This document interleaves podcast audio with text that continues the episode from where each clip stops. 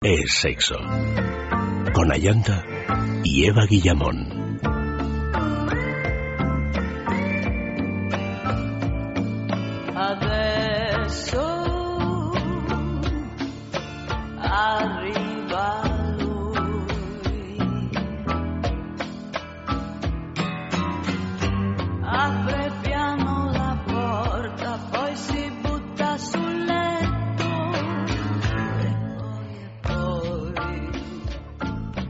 Bienvenidos una noche más a Sexo de Sexualidad. Esta noche con sexo y discapacidad, juegos y juguetes para otras sexualidades.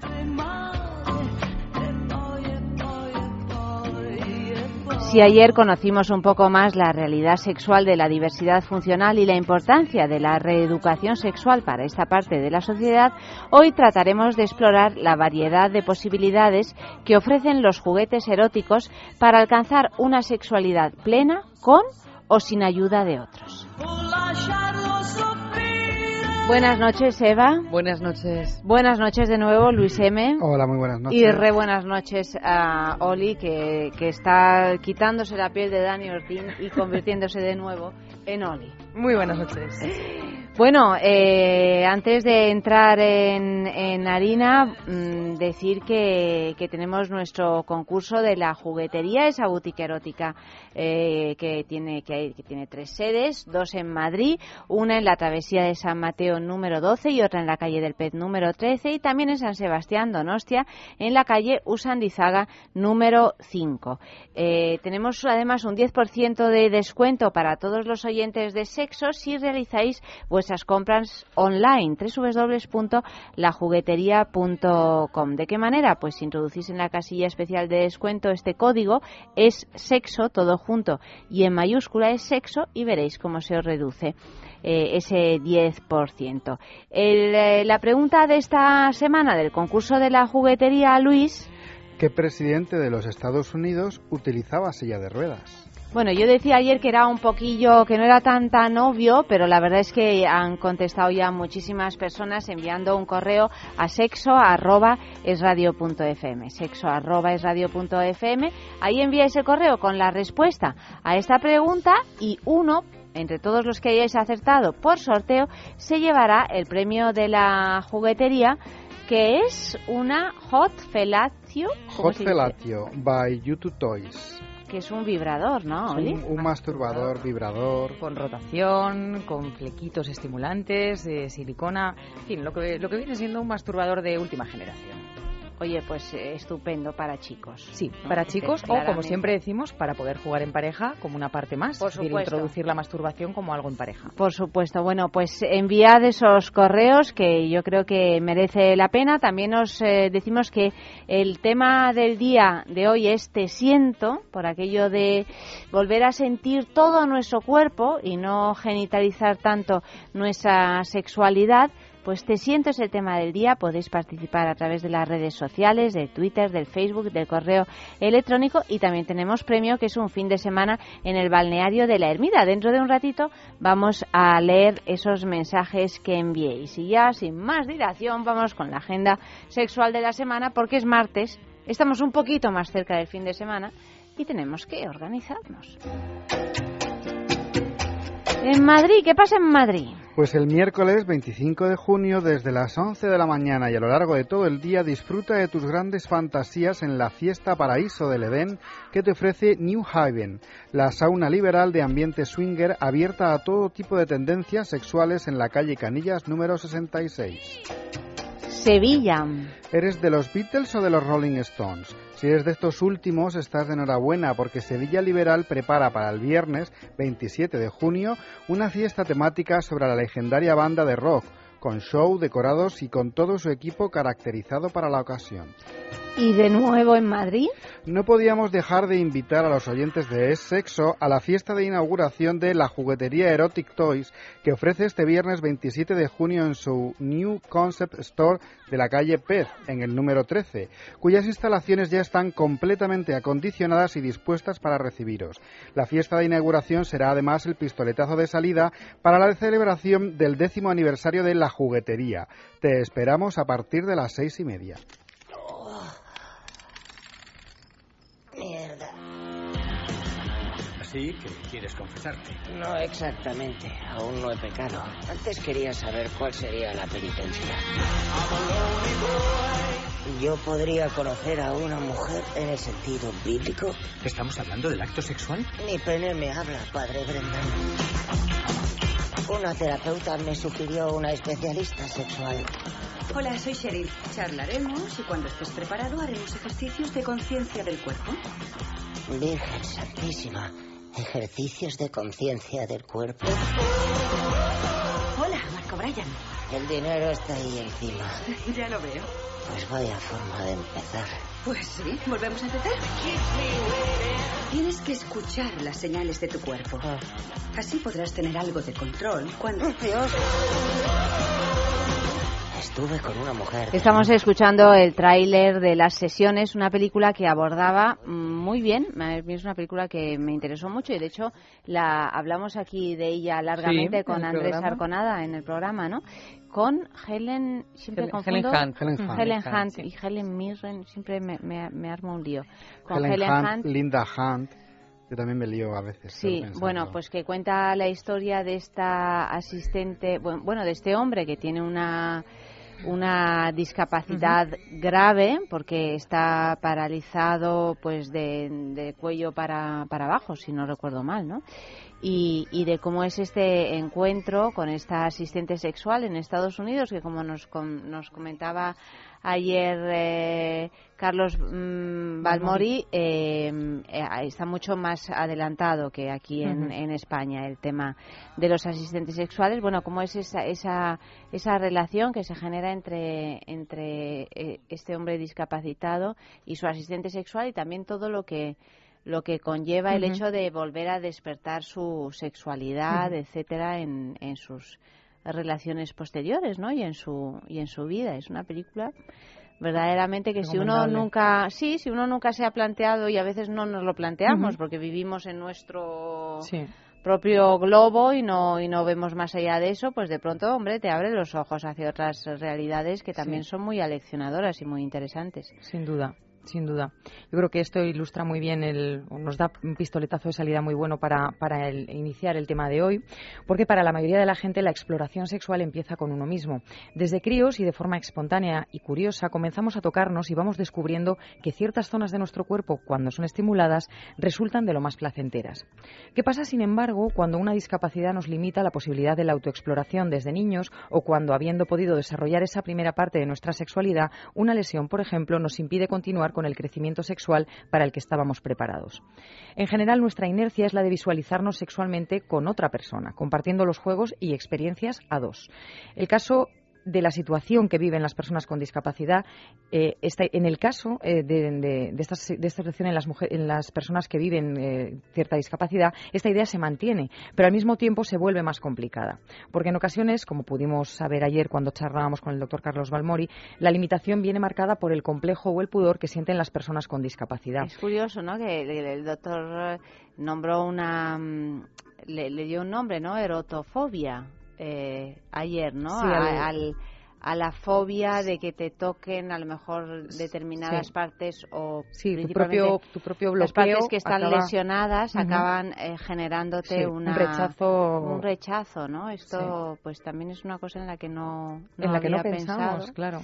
Y efectivamente, igual que a los que no tenemos discapacidades de este tipo, si nos tocan, aunque sea metafóricamente, Sí. otras zonas Sí. que no Sí. en las que tenemos un problema, nos pasa lo mismo, ¿no? Sí. O sea Bueno, que- y de hecho sigue habiendo, por ejemplo, mucho pudor. Esto quizá pasa más en, en el sector femenino, pero sigue habiendo cierto pudor, pudor a la desnudez por sentirnos medidas con cánones de belleza que, bueno, pues que, son- que no son en- aquellos en los que nosotras podamos entrar, ¿no? De alguna manera. Y en vez de crear el nuestro y tener esa seguridad, tenemos en ese sentido una educación emocional muy, muy floja. Y, y bueno, y de pronto, sin irnos ya a persona, o sea, al, al caso de las discapacidades, de pronto nos vemos pues con pudor de, de ponernos en determinada postura o de, o de tener determinada luz o de vernos muy expuestas eh, y al final, en realidad, todos tenemos limitaciones. Lo que pasa es que en este caso estamos hablando de limitaciones que nos impiden llevar a cabo muchas de las prácticas que nosotros asumimos ya como, como normales. Pero al final, eh, en, muchas situaciones, el primer freno eh, es, es, nuestro, es decir, nos lo ponemos nosotros mismos. Eh, antes incluso de que la persona que está con nosotros siquiera igual se lo haya planteado. Mm. Nosotros ya hemos puesto ese, ese límite. Claro, en este caso estamos hablando de, de que mm, nos enfrentamos o tenemos sobre la mesa límites por un lado físicos y por otro lado emocionales. Claro, enormes también, imagino, igual de grandes casi que los eh, físicos, porque como somos una única cosa en realidad, ¿no? Sí, al final. sí, la verdad es que sí. Ayer hablábamos, de hecho, de una asociación catalana pionera que se encarga de facilitar el contacto entre personas que ofrecen servicios de acompañantes sexuales y aquellas personas con discapacidad que en un momento dado quisieran solicitarlos. Pero ¿cómo surge en nuestro país una iniciativa así? Porque al final, bueno, pues es verdad que España lleva la cola en muchas cosas, pero de pronto, eh, lo que pasa es que tiene poca visibilidad, poca visibilidad todavía y se, le, tiene poca, poca fuerza mediática, pero de pronto empiezas a investigar un poco y hay iniciativas como esta que resulta que, bueno, que, van a la vanguardia eh, con respecto a otros países hay cada, Hay cada vez más. Lo que pasa es que, bueno, es que cuesta mm, también concienciar a las personas, sí. En el caso de nuestro país, por ejemplo, sobre todo donde tenemos el límite es en la regularización y en la, en la articulación legal de todo esto pero no en las iniciativas. Es decir, que al final es un país que va más lento. Eh, por ejemplo, hablábamos ayer, eh, Valmorín nos decía el tema de los sustitutos, ¿no? de, este, esto que estamos tratando. En muchos países está incluso em, subvencionado de alguna forma por el propio gobierno. Ahí es donde España todavía eh, le cuesta. Pero bueno, aquí, o sea, un discapacitado físico ni siquiera puede coger el metro. Efectivamente. Esta es la realidad. O sea, no puede ir por una acera. O sea, es que no hay ninguna. Ah, bueno, no puedes ir, no puedes coger el metro ni siquiera si tienes un carrito con un a menos que no seas el increíble Hulk. Ayer Luis, por ejemplo, comentaba que, que, había estado con un amigo en el, en el cine, una persona que iba en silla de ruedas, y, fue ahí cuando se dio cuenta de que, bueno, pues solamente tienen, por ejemplo, en estos cines ahora muy, muy, muy modernos y que realmente permiten una visualización muy cómoda, pero eh, las personas que van en silla de ruedas, por ejemplo, están limitadas a quedarse en la primera fila. Claro. ¿a quién le gusta ver la peli en primera fila con semejante pantalla? Te estás en realidad perdiendo todo porque ves la imagen demasiado cerca, porque las pantallas son enormes para, para abarcar la, la visibilidad en, en salas muy grandes. Claro, de pronto te ves en primera fila y estás como si estuvieras viendo un edificio muy alto, muy pegado a la puerta. Al final no, no, no Hay, no hay ninguna atención. Por ejemplo, también el tema de, los semáforos, que es tan fácil como poner ese ese pitido, ¿no? Ese sonido para los, eh, los ciegos. Hmm, sí. Pues eso pasa en algún semáforo que de hecho te sorprende, que dices, ¿y por qué aquí y en los otros 800.000 mm. semáforos no, ¿no? ¿Qué pasa? ¿Solo los que están cerca de la 11 o cómo, ah. cómo es esto, no? Es, es, curioso, no hay ninguna atención en ese país que verdaderamente pues está muy atrasado en ese sentido. Sin embargo, por otra parte, desde el punto de vista social sí que tenemos movimientos pues cada vez más concienciados, como el, el, que, el que ideó uh, Jaume Girbau, que eh, está en silla de ruedas desde, desde niño por una malformación congénita y cuando llegado el momento se planteó que quería tener sexo, recurrió a los servicios de una, de una profesional. Para su sorpresa, esto es algo que, que choca, eh, ella se puso a llorar porque no sabía qué hacer. Eh, decía que no estaba preparada. Entonces, eh, este quizá realmente no lo estaba, ¿no? Es que no es... Claro, pero que parece que es que cuando hablas de una profesional del sexo es que son terapeutas a otros niveles. Y lo que ayer comentábamos con Valmori es que lo suyo sería que las personas que estuvieran interesadas en ofrecer este tipo de servicio a este target de la sociedad pudieran además tener una formación de cómo eh, asistir de verdad. Es decir, no es solamente la falta de pudor, digamos, del cuerpo de una misma o de, eh, del acto sexual en sí, ¿no? sino que saber eh, dar mm, lo que necesita esa persona más allá de lo meramente sexual para, para, bueno, pues para conocer las necesidades que tiene desde las limitaciones que pueda tener por esa discapacidad o, lo que, o a partir de esas limitaciones qué otras cosas sí se pueden estimular. Es decir, conocer las alternativas a partir de las discapacidades que se tienen. Entonces, en ese sentido, pero claro, ahí estamos hablando ya de em, formalizar una, una un tipo de terapia o un tipo de asistencia con una formación mucho más allá de lo que es eh, bueno pues el, saber qué hacer con tu cuerpo. Es decir que es saber qué hacer con el cuerpo de la otra persona a partir de las limitaciones que tiene yo creo que esto es un poco lo que le pasó a Jaume Girbau y fue a partir de ahí em, bueno, pues eh, que, decidió. De hecho, según cuenta eh, él mismo, la película Las sesiones, que es con la que comenzábamos el programa de hoy, que fue dirigida en 2012 por Ben Lewin, le, dio ese, ese, em, empuje final porque en esta película Marco Bryan, un poeta y periodista tetrapléjico y con un pulmón de acero, decide que a sus 38 años ya es hora de perder la virginidad y se pone en contacto con una profesional del sexo. Un poco esta, esta idea. Y, en un momento dado imagino que dijo, ¿y por qué no? ¿Y por qué no, hacerlo aquí? ¿no? Eh, Girbao es el motor de Sex Assistant Cataluña, que es un grupo formado por discapacitados, sexólogos, orientadores y terapeutas que ha abierto en España el debate sobre la legitimación de la figura del asistente sexual. En sus propias palabras comentaban, pensamos que sería interesante que hubiera personas formadas en atención a gente con diversidad funcional, ya sea directamente mediante caricias, abrazos, masaje sensual, exploración del cuerpo, juegos o facilitando el sexo a las parejas que necesitan asistencia. Explica Girbao, porque esto también es un... pensamos en la persona de manera individual, pero hay parejas que en ambos casos tienen cierta discapacidad y que en un momento dado pueden necesitar eh, una ayuda para llegar a, a, a, completar las opciones de juego y en un momento dado el coito, ¿no? que también puede haber una, una, persona que asista a esa pareja a la vez. Es decir, no es solo que cubra las necesidades de, de forma individual, sino que asista a la pareja para que lleguen a tener su propia sexualidad juntos. Claro, porque hoy por hoy la gente que, que trabaja con Sex Assistant, todos los asistentes, mm. eh, son básicamente profesionales del sexo. Eh, bueno, no, pero, pero, pero en este caso, como ellos mismos dicen, sí tienen un, un entorno profesionales del sexo formados. Claro, claro. Porque eso también lo hablaba el, Balmori ayer y hablaba de la diferencia, ¿no? De regulación a nivel, por ejemplo, en Estados Unidos, que todos tenían una formación que pasaba por una titulación universitaria, mm. me imagino relacionada más o menos directamente con el tema de, de la asistencia sexual, cosa que mm. aquí no pasa en absoluto. No, porque seguimos limitando todo lo que es eh, sexo y está, digamos, fuera de la pareja o de la familia, como la entendemos, ya es prostitución, entendida como si esto fuera un saco gigante, ¿no? Pero de la misma manera que nadie se cuestiona que si tienes, por ejemplo, un familiar con un Alzheimer grave, necesitas un tipo de persona que esté a su lado, no es que tú te quedes en casa a su lado y no, es que necesitan un tipo de cuidado con unas necesidades específicas y alguien que sepa identificar muy bien las señales de esa persona. Eso nadie se lo cuestiona cuestiona. Pero en el momento que la, limitación eh, toca el tema sexual, automáticamente. Eh, Porque no se considera una primera necesidad. Mm. Eh, simplemente, yo creo que, que, bueno, se considera que es algo con lo que tú puedes pasar sin mm. ello. Y que si tienes problemas de la envergadura de una discapacidad eh, bueno, física, ¿no? O mental, eh, etcétera, dices, bueno, pues antes vamos a intentar resolver ese problema en la medida de lo posible y lo del sexo, mira, pues para otra vida, ¿no?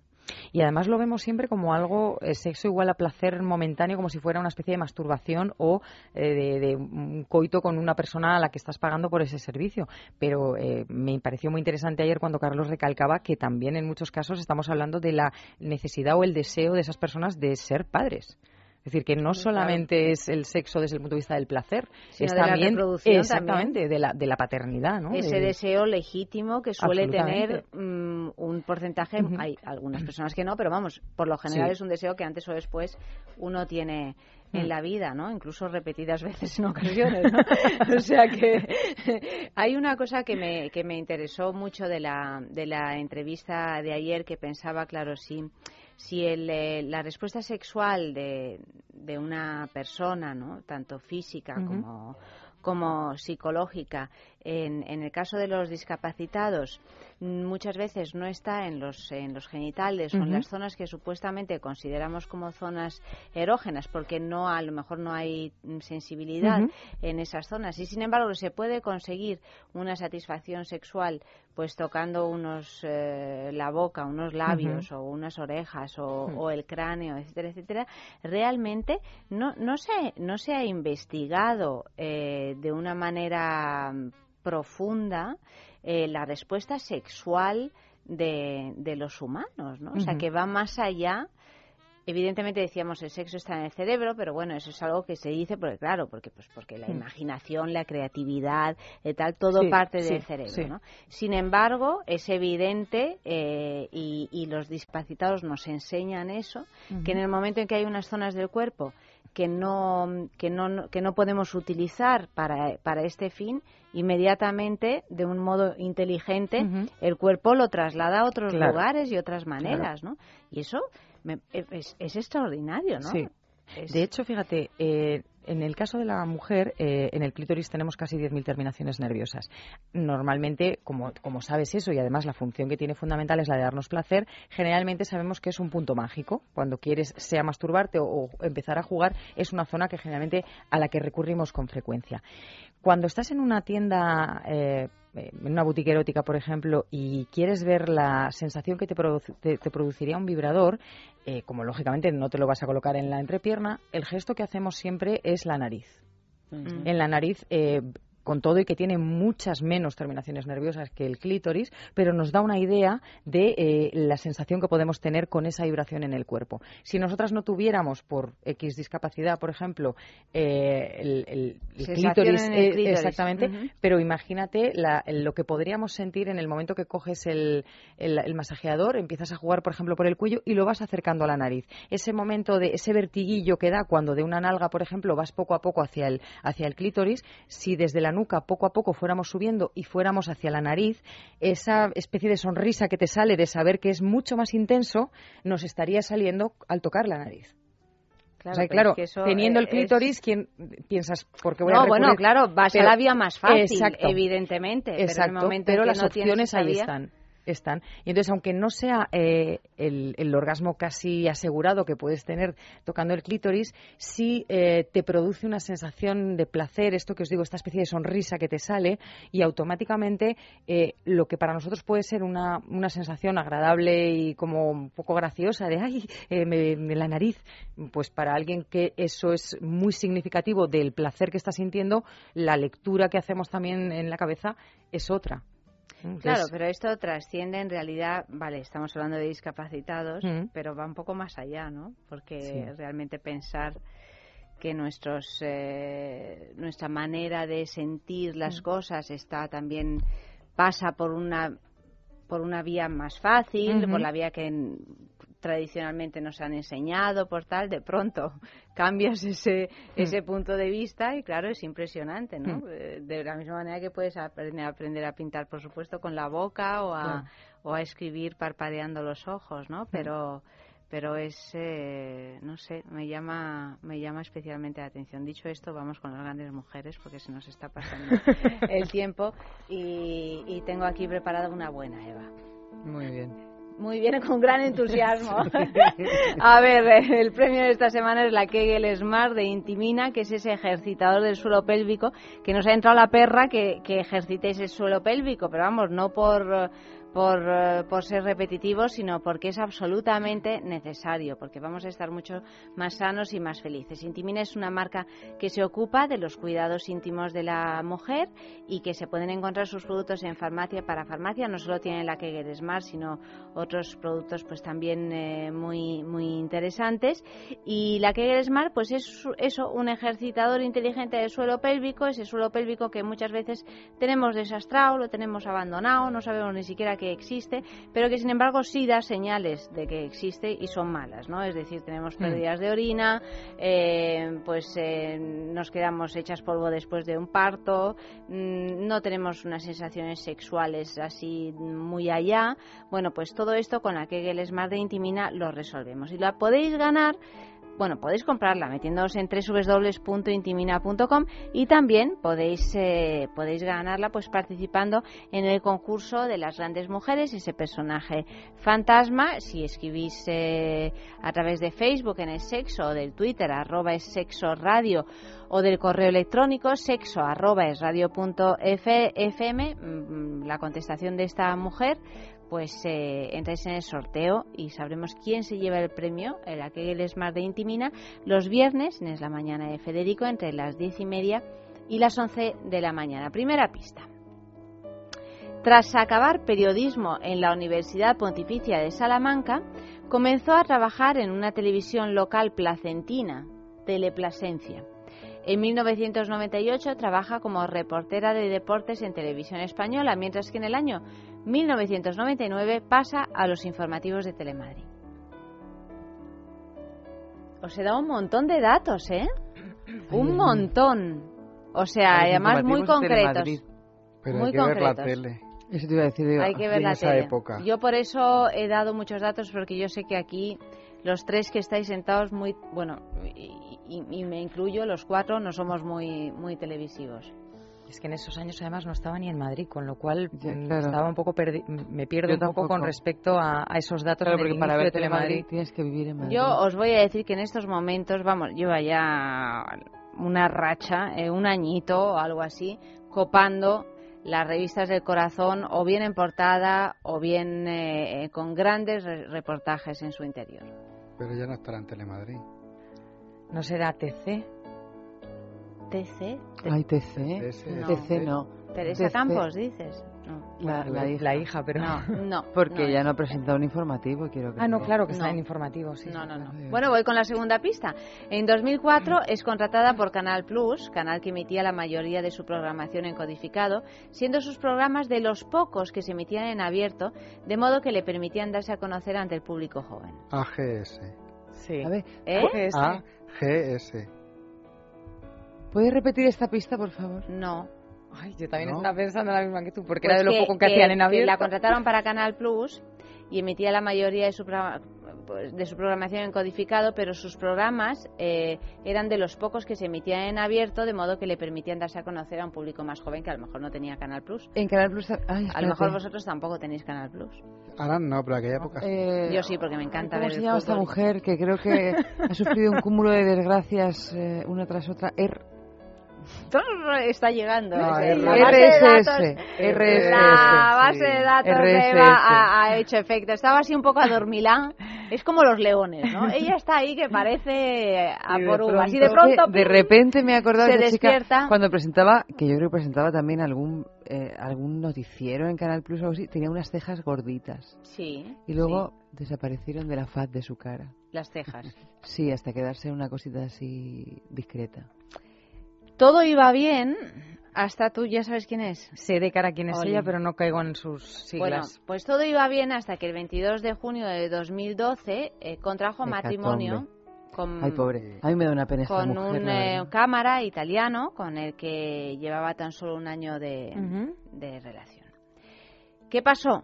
Que al, a este hombre pues eh, le encontraron un año después de que se celebrara el matrimonio eh, muerto en su casa de Madrid, eh, ahorcado y su muerte pues generó una controversia tremenda porque al principio dijeron que pero Que esto sí era un solo suicidio. cotilleos porque de Todo verdad o sea, cotilleos, todo supuesto. cotilleos que no tienen ninguna base y, y prefiero preferimos subrayarlo porque verdaderamente No, bueno, y que realmente uno no sabe qué ha pasado porque Claro. no ha seguido las investigaciones, porque por supuesto y por suerte no son públicas.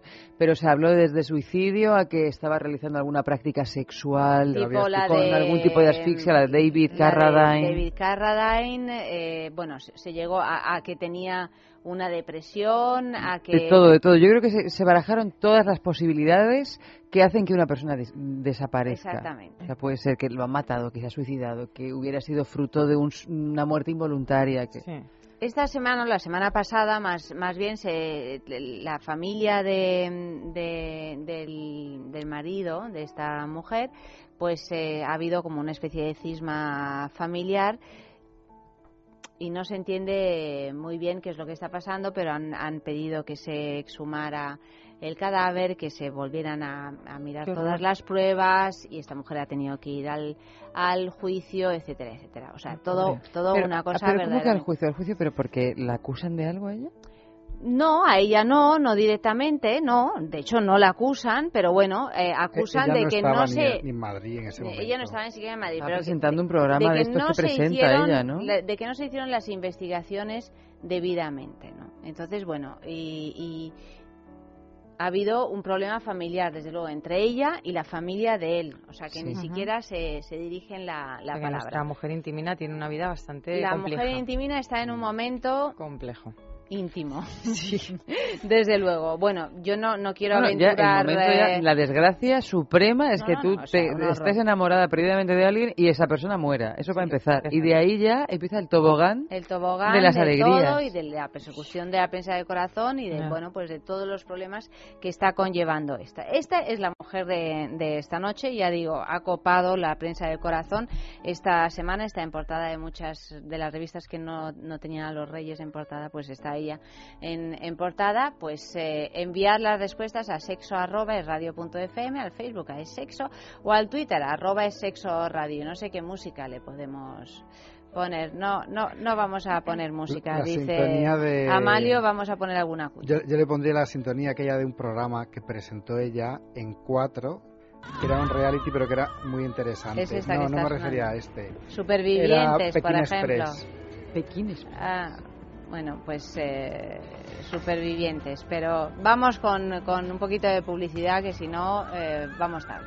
Piensa en el placer, En el tuyo. en el nuestro, Piensa en el poder de los sentidos. en sentir al máximo. Contigo. Piensa en algo discreto, muy suave, muy íntimo. En algo bello y muy excitante. Y ahora no pienses, siéntelo. Siéntelo. Objetos de placer exquisito. Bailelo. Intimina, la primera marca dedicada exclusivamente al cuidado íntimo femenino en cada una de las etapas de nuestra vida, quiere cuidarnos en uno de nuestros momentos más delicados, la menstruación. Con su copa menstrual Lily Cap ofrece la mejor alternativa a los tampones y compresas. Sin alergias, sin irritación y sin sequedad, Intimina te proporciona gracias a Lily Cap todo lo que necesitas para un periodo cómodo, seguridad e higiene. Prepárate para experimentar un antes y un después en tu menstruación.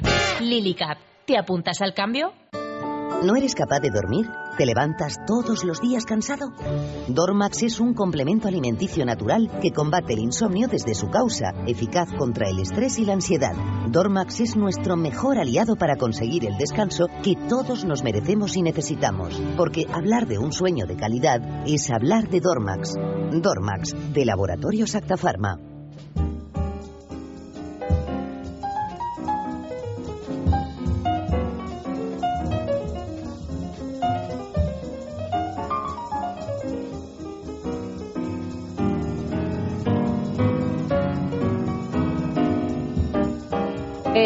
Pues, pues, pues ya tenemos respuestas del personaje intimina de esta noche. Eva Carbonell, por ejemplo, otra Eva lo ha adivinado, dice Raquel Sánchez Silvia. Pues Encarnación, por supuesto, también lo ha adivinado, pero luego JJ, yo creo que se ha despistado con esto que tú decías de ha copado todas las portadas porque ha dicho, lógicamente, eh, la reina Leticia. No, claro, claro, claro, claro. Pero no. No, en este caso es eh, Raquel Sánchez Silva, Sergio Estrada, también lo ha adivinado, Marina, Rosa María Tolosana, Laura, eh, en fin, eh, muchos de vosotros, todos participáis en el sorteo de Intimina y ahora vamos ya con nuestro noticiero ardiente. Furor en California por un lubricante con marihuana.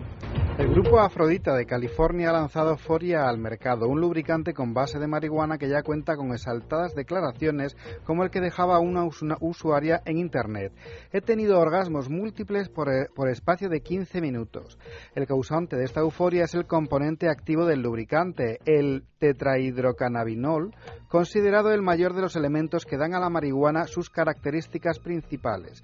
Cuanto más jóvenes y sexualmente activas sean las mujeres, más intensa será la experiencia, más directo el camino al orgasmo, asegura el fabricante en su página web, asegurando niveles de placer superior con su uso. El vídeo de la pareja haciendo dogging se vuelve viral. Si hablamos de practicar sexo en cualquier lugar, está claro que hay algunos que van demasiado lejos, sobre todo esa pareja practicando sexo en pleno centro de San Sebastián, que ha protagonizado el vídeo viral más viral del momento en Guipúzcoa y alrededores. Captados detrás de un teléfono, desde un teléfono móvil, las imágenes mostraban a una indiscreta pareja haciendo el amor a las 9 de la tarde, ajena a los numerosos paseantes que frecuentan la zona de Alderdi Eder, frente al Ayuntamiento de Donostiarra y como puede observarse en las imágenes, a plena luz del día.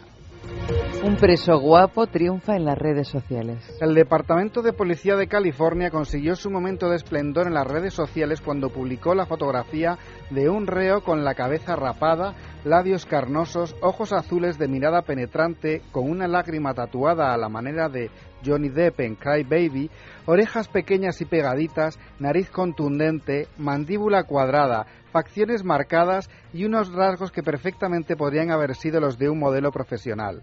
El delito que pueda haber cometido no le importa a quienes han dejado alguno de los 12.000 comentarios, entre los que se puede leer lindezas como Hazme un hijo, podemos estar esposados juntos o reténme en contra de mi voluntad o marcado también los más de 38.000 likes que ha acumulado. En fin. Esto del noticiero ardiente es una cosa. Bueno, que no sabéis lo guapísimo que es. Así, ¿eh? Es que es impresionante. Cuando Pero me lo bueno, enseñó pero- Luis, eh, me decía, ¿me estás tomando? Pero me dice, no, no. Y claro, efectivamente, la- las hordas de mujeres poniendo mensajes ha sido una cosa eh, insólita, pero es que verdaderamente es como un modelo. De todas maneras, también a mí me pareció bastante insólito una vez, hace bien poco, que vi un documental que hablaba de la cantidad de cartas de amor Mm. que reciben los asesinos en serie en las cárceles de Estados Unidos. Pero la cantidad no hablo de 10. No, no, no, no. Más bien de 10.000 o, o 100.000 incluso. Pero una auténtica salvajada. Mujeres que les declaran su amor y prácticamente les entregan su vida mm, epistolarmente, porque a- algunas hasta consiguen permisos para ir a verlos. Y, bueno, me pareció impresionante. Sí, es una pasada. Pues estoy buscando la imagen del Vale, gracias. Para que con la boca abierta. Mientras vamos a escuchar un sexo en la calle con la pregunta ¿Qué usos, además del genital, les darían a un juguete?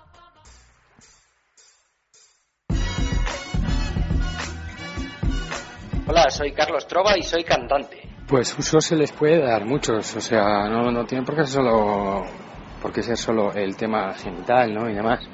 Quiero decir, con muchos de ellos lo que se puede hacer es dar un masaje por todo el cuerpo. Por ejemplo, en los pies, en la espalda. Hola, soy Lorena y soy Gogo.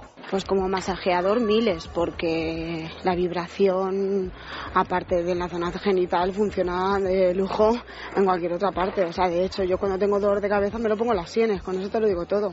Me masajeo y me quedo más a gusto que un arbusto. Para descontracturar, yo qué sé, mil cosas, para acariciar, si es que se le puede dar un uso. Lo que pasa que, bueno, pues que está hecho para lo que está hecho a priori. Pero se le puede dar multitud de, usos a, a la vibración sobre todo. Sí, sí. Incluso, fíjate, a mí me pasó una vez. Esto es cachondo, pero es que es así y digo, lo voy a patentar. En casa de mi prima, enseñándole unos juguetes nuevos que te, que me acababa de comprar y ella no tenía ni idea, ella no, no, no suele utilizar juguetes y tiene un bebé. Bueno, pues saqué el juguete, de acuerdo, uno de ellos, y estaba nuevo, ¿eh? Eso lo prometo. Bueno, pues el niño con la vibración, lo primero que hizo el niño, claro, como siempre, pues eh, echárselo a la boca, como hacen los niños. Bueno, no os pueden imaginar, como le estaban saliendo los dientes, pues el niño tan contento. Así que, fíjate, yo patentaría un juguete para, para bebés, para las encías. ¿Qué os parece? Un chupete vibrador, si es que lo tengo hecho.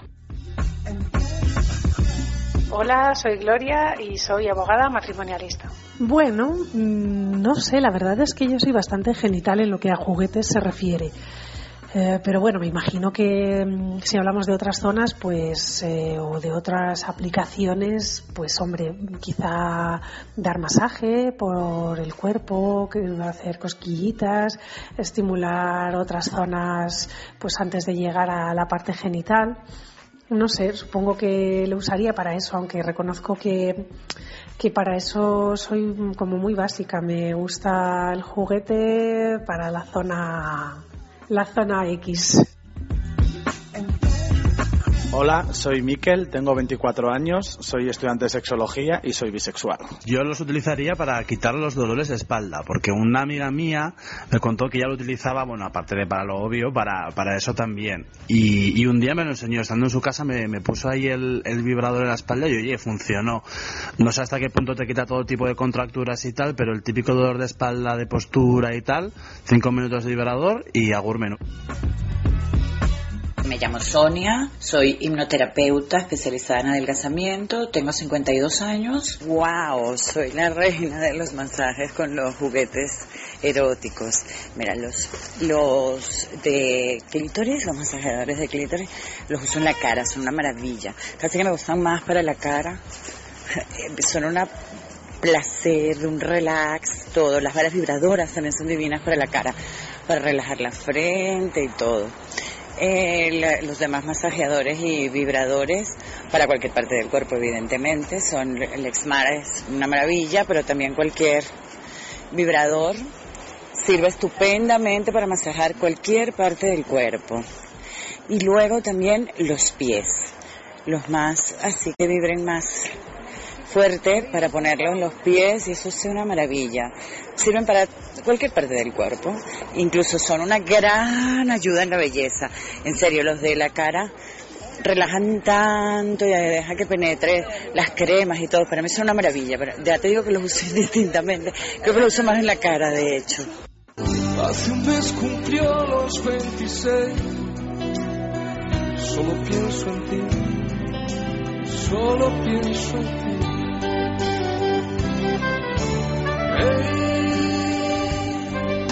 Solo pienso en ti, juntos de la mano, se les ve por el jardín. No puede haber nadie en este mundo tan feliz.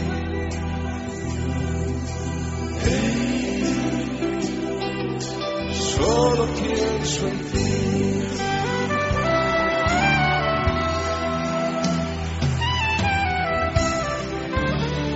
Él nació de pie, le fueron a parir entre algodón. Su padre pensó que aquello era un castigo del Señor. Le buscó un lugar para olvidarlo y siendo niño le internó pronto cumplirá los 33.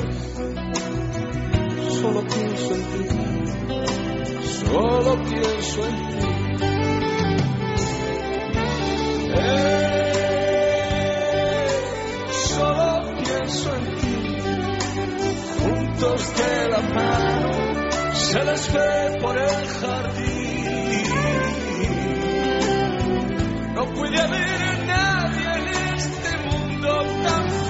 No podíamos no escuchar esta canción que, trata precisamente bueno del tema del que estamos hablando esta noche.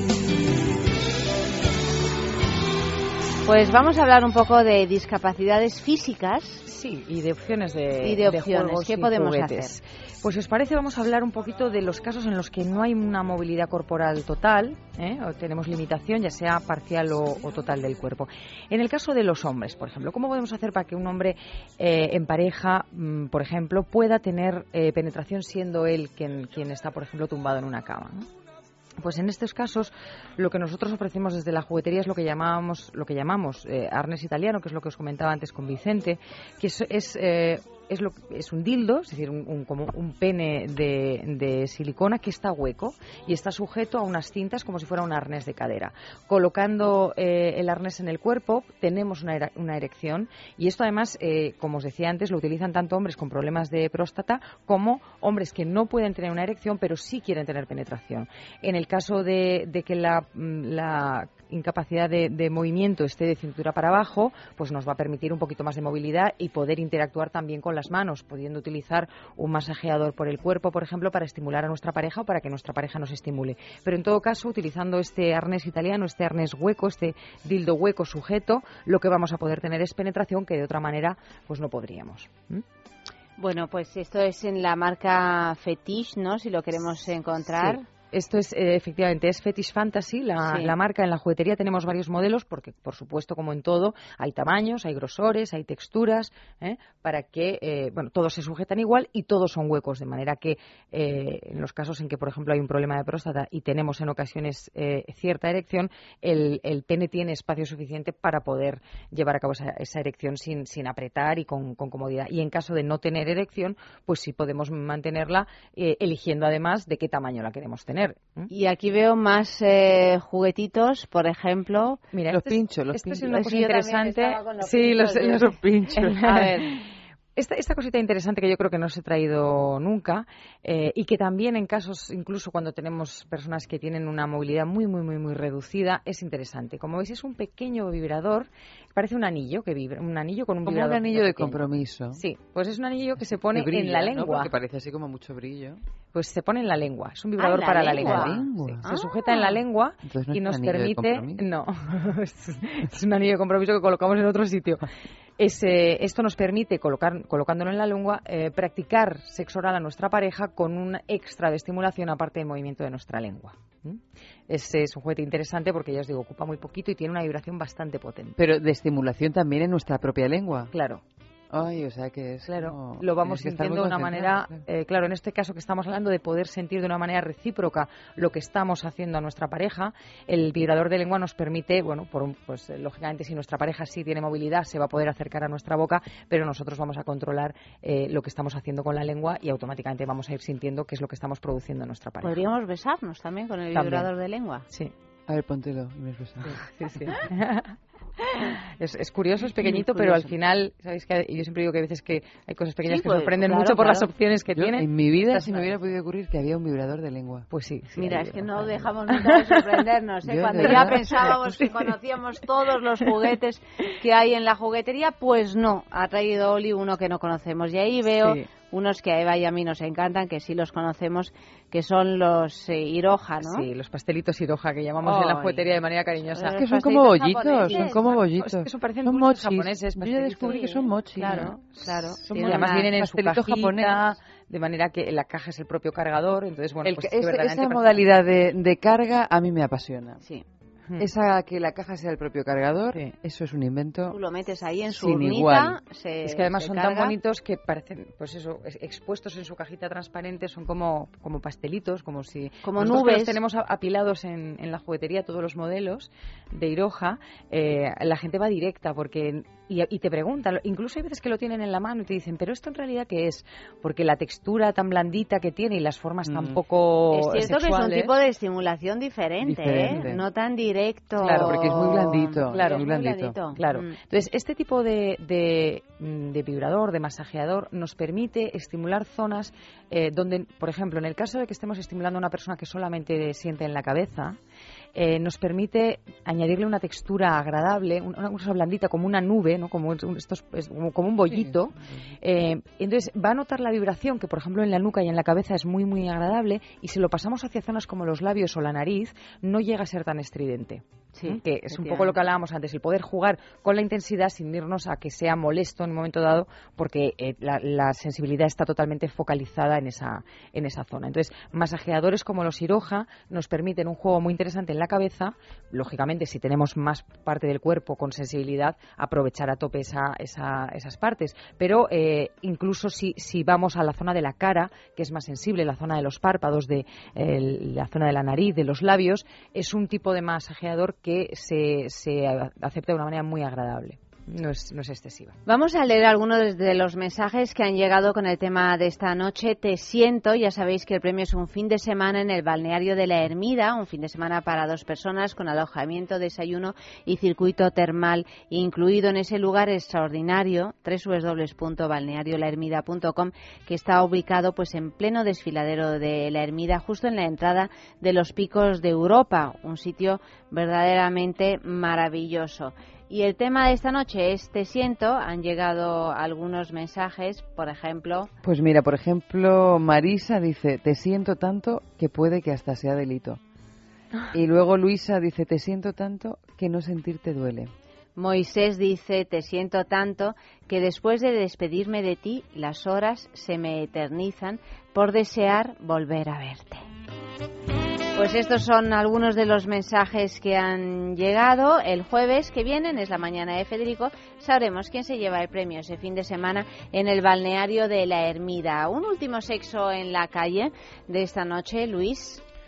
Pues en, este, en esta ocasión les hemos preguntado si tuvieran una parte de su cuerpo incapacitada para el juego sexual, ¿qué otra parte les gustaría estimular?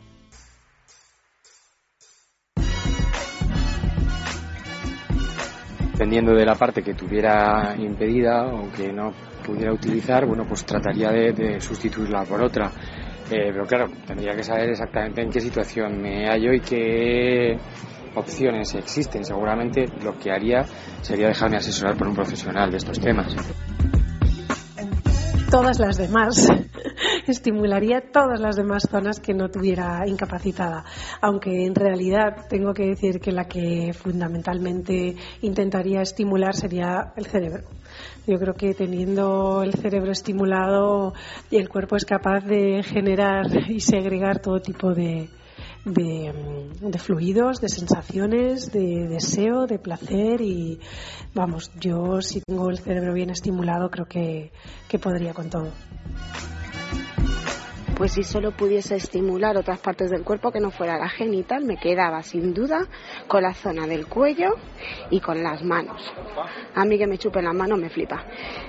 Y chuparlas. Esto está totalmente comprobado. Aquello funciona, pero, pero bastante bien.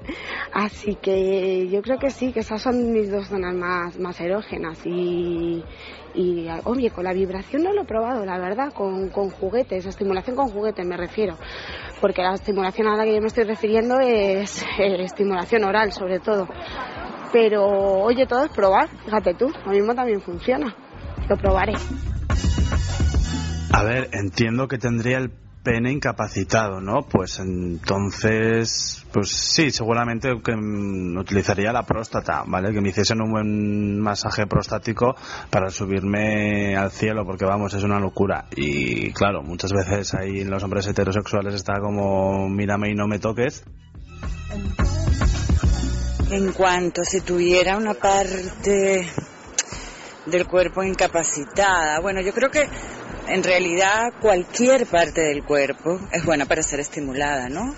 Evidentemente hay zonas erógenas que son más fáciles y más rápidas, digamos, de, reaccionar ante estímulos, pero creo que todo el cuerpo, absolutamente todo puede reaccionar perfectamente ante estímulos erógenos y eróticos. Depende quién, cómo, cuándo, Parece que todas las partes del cuerpo pueden ser estimuladas. Piensa en el placer. En el tuyo. En el nuestro.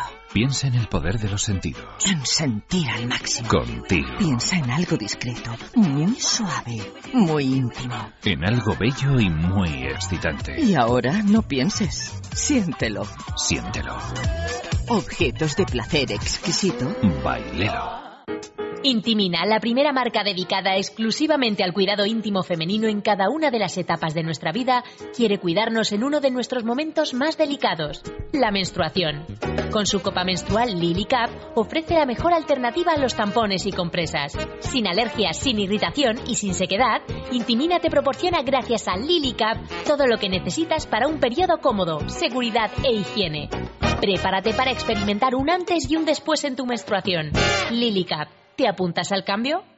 Hablemos de Dormax. Fatiga, estrés, cansancio acumulado, irritabilidad son síntomas claros de insomnio y de una falta de sueño reparador que día a día afectan a nuestra salud y calidad de vida. En estos casos, Dormax Complemento Alimenticio Natural es una solución eficaz. Dormax nos ayuda a neutralizar las causas que nos impiden dormir, asegurándonos un descanso de calidad y verdaderamente reparador. Dormax, de Laboratorio Actafarma.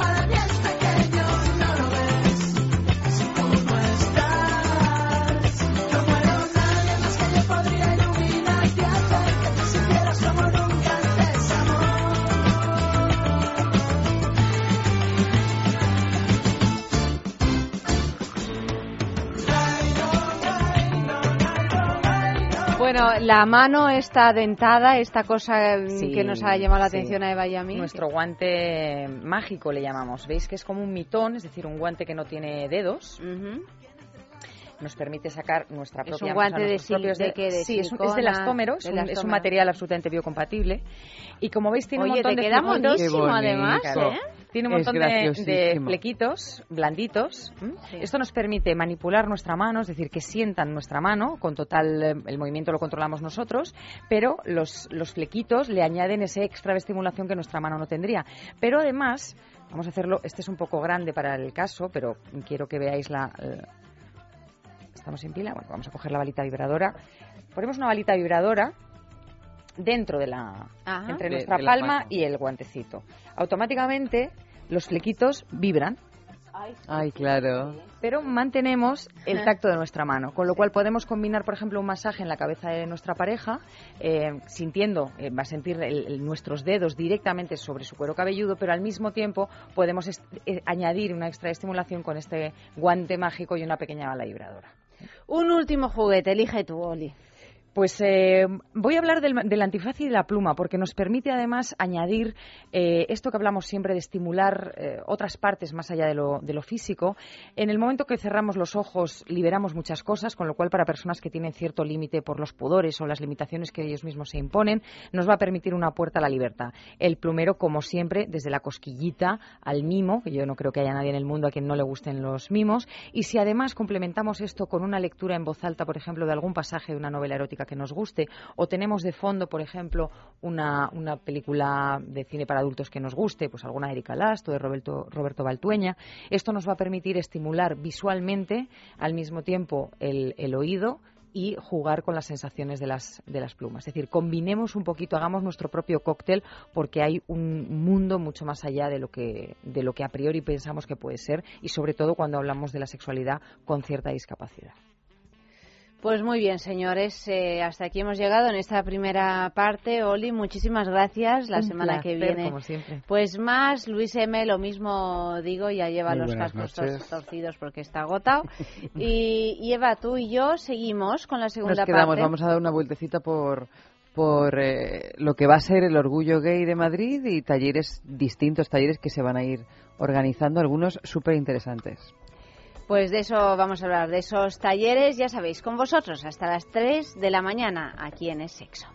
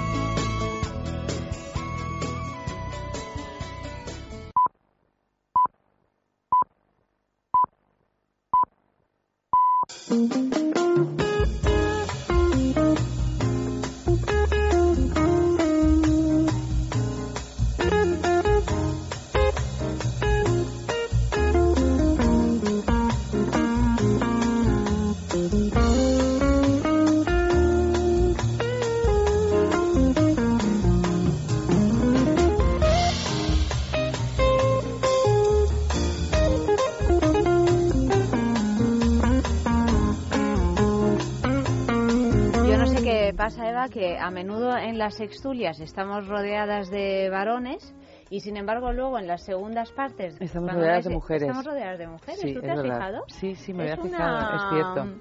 Un fenómeno Todos los, invitados que tenemos son mujeres y todos los sextulianos son hombres. es, es así. Pero no es es una cosa buscada. No, no, en absoluto, pero no sé. No, no sé O muy por lo bien menos no conscientemente. Bueno, tenemos esta noche a tres mujeres, tres maravillosas mujeres, Hanna, Sara Pérez y Marisa Aranda. Una vez más, pues eh, tenemos el orgullo de, de tener como invitadas pues a las eh, fundadoras de Los Placeres de Lola, esa boutique erótica especialmente pensada para mujeres que está en la calle Doctor Furqué 34. Mira, ya casi casi me lo sé. y bueno, ahí lo, también lo, lo decimos para todas las eh, señoras y señoritas que nos estén escuchando, que realmente los placeres de Lola es un placer ir, puesto que podemos encontrar todo lo que estemos deseando y además con la seguridad de que, de que tiene una, una calidad los productos que vendéis en los placeres de Lola. Exactamente, buenas noches, muchas Buenas gracias. noches. Buenas noches. Buenas noches. Bueno, pues eh, tenemos aquí a estas tres mujeres precisamente porque es que en, como ya empiezan las, los festejos eh, del orgullo gay, porque no es solo el día del orgullo gay, que es la fiesta máxima, sino que, que, bueno, pues hay un montón de actividades que, que se relacionan con este día de fiesta. ¿Cuándo es el día del orgullo gay? Que no me acuerdo. Bueno, oficialmente es el 28 de junio, el ¿no? 28 de junio, pero se celebra el 28 de junio. El, No. el fiestón no, ¿verdad? No, se celebra, bueno, igual ellas lo saben mucho mejor, pero creo- yo creo que se celebra el martes, el, ju- el sábado 5 de julio. El sábado 5 de julio es donde vamos a tener todas las calles de, de Madrid y posiblemente de otros puntos de España. Pues Bueno, en- de hecho, lo fiesta. que nos contó Max es que se celebraba el fin de semana siguiente del Día del Orgullo para no entorpecer el- las fiestas de los pueblos con las bueno de los pueblos y de otras ciudades que no fuera Madrid con la fiesta grande de Madrid, ¿no? Y que todo el mundo pudiera celebrarlo en sus respectivos lugares y luego poder venir a Madrid el fin de semana siguiente. Claro, porque es que además en San Juan en Lo que se llama en el plato un montón de fiestas tajas. en muchos pueblos, ¿no? Sí. Pues Sí. mira, esto es como cuando haces San Juan y después te vas a San Fermín del tirón. te pasas dos ¿eh? semanas completamente borracho. ¿eh? Ves, ¿eh? de fiesta, ¿no? Bueno, pues eh, los, eh, en los placeres de Lola ofrecéis actividades para conmemorar precisamente el Día del Orgullo. Actividades, por supuesto, que tienen que ver con el sexo, con la sexualidad, con maneras diversas de sentirnos eh, bien y desarrollar esa faceta que muchas veces la tenemos así un poco perdida, olvidada dispersa y, y tal, ¿no? Entonces, bueno, pues eh, contadnos un poquito que, cuáles son los talleres que va a haber. Pues mira, te cuento. Eh, hemos hecho así una selección de, de talleres, ¿no? Según basándonos también en lo que nuestras clientas nos, nos demandan y cuáles tienen más éxito y tal. Y hemos puesto así un poco como de todo, ¿no? Para tocar todos los palos. Entonces, el viernes 4 de julio eh, empezamos esta eh, jornada de talleres eh, con un taller que se imparte de 8 a 9 y es un, bueno, no es un taller exactamente, es un relatos eróticos, un espectáculo de relatos eróticos. Y un, O sea, los, vais a leer. No, eh, son tres actrices. Ellas son tres actrices, Maisa Palique, Magdalena Lavarga y Cristina Verbena, que son actrices y cuentacuentos profesionales. Entonces ellas eh, han hecho, han creado estos cuentacuentos eh, con diferentes temáticas, diferentes sexualidades, diferentes mujeres y entonces pues los van a contar allí en, en nuestra tienda. No es la primera vez que lo hacen, ya es la tercera, con bastante éxito además y, y se llama Cuer- eh, Tu cuerpo en mi boca. Y pero y son relatos eróticos eh, relatos eróticos lésbicos tenemos aquí no escritos son relatos eróticos mm, escritos por algún autor que podamos conocer o son relatos eróticos que ellas escriben y después eh, representan. No, lo han cogido diferentes autorías, o sea, Ujú. autoras y tal, sí. ¿Pero son conocidos deseo, o son- sexualidad. Es que ellas quieren hacerlo en plan secreto para que vaya la gente y entonces Ah. tampoco nos han contado mucho. Sé que de diferentes libros han estado cogiendo relatos que ya están escritos. Ujú. O sea, que no los han escrito ellas mismas. ensayo, No, no. Pero los escenifican de alguna manera. O sea, es como un espectáculo. Eso es, eso es. Eso es. Además es que este es el primero, porque han hecho anteriormente eh, hicieron otro que se llamaba eh, Lluvia entre las piernas, que tuvo mucho éxito, lo han hecho dos veces ya allí en Los Placeres, pero este es secreto. Este que vengan todas las mujeres a Los Placeres de Lola a, a verlo. ¿Y van solo mujeres o hay también algún varón que se cuela? En los anteriores sí que había varones y mujeres, más mujeres, pero sí, Sí. que algún varón. Sí, la verdad que además el de lluvia entre las piernas era que sobre el deseo femenino, la sexualidad.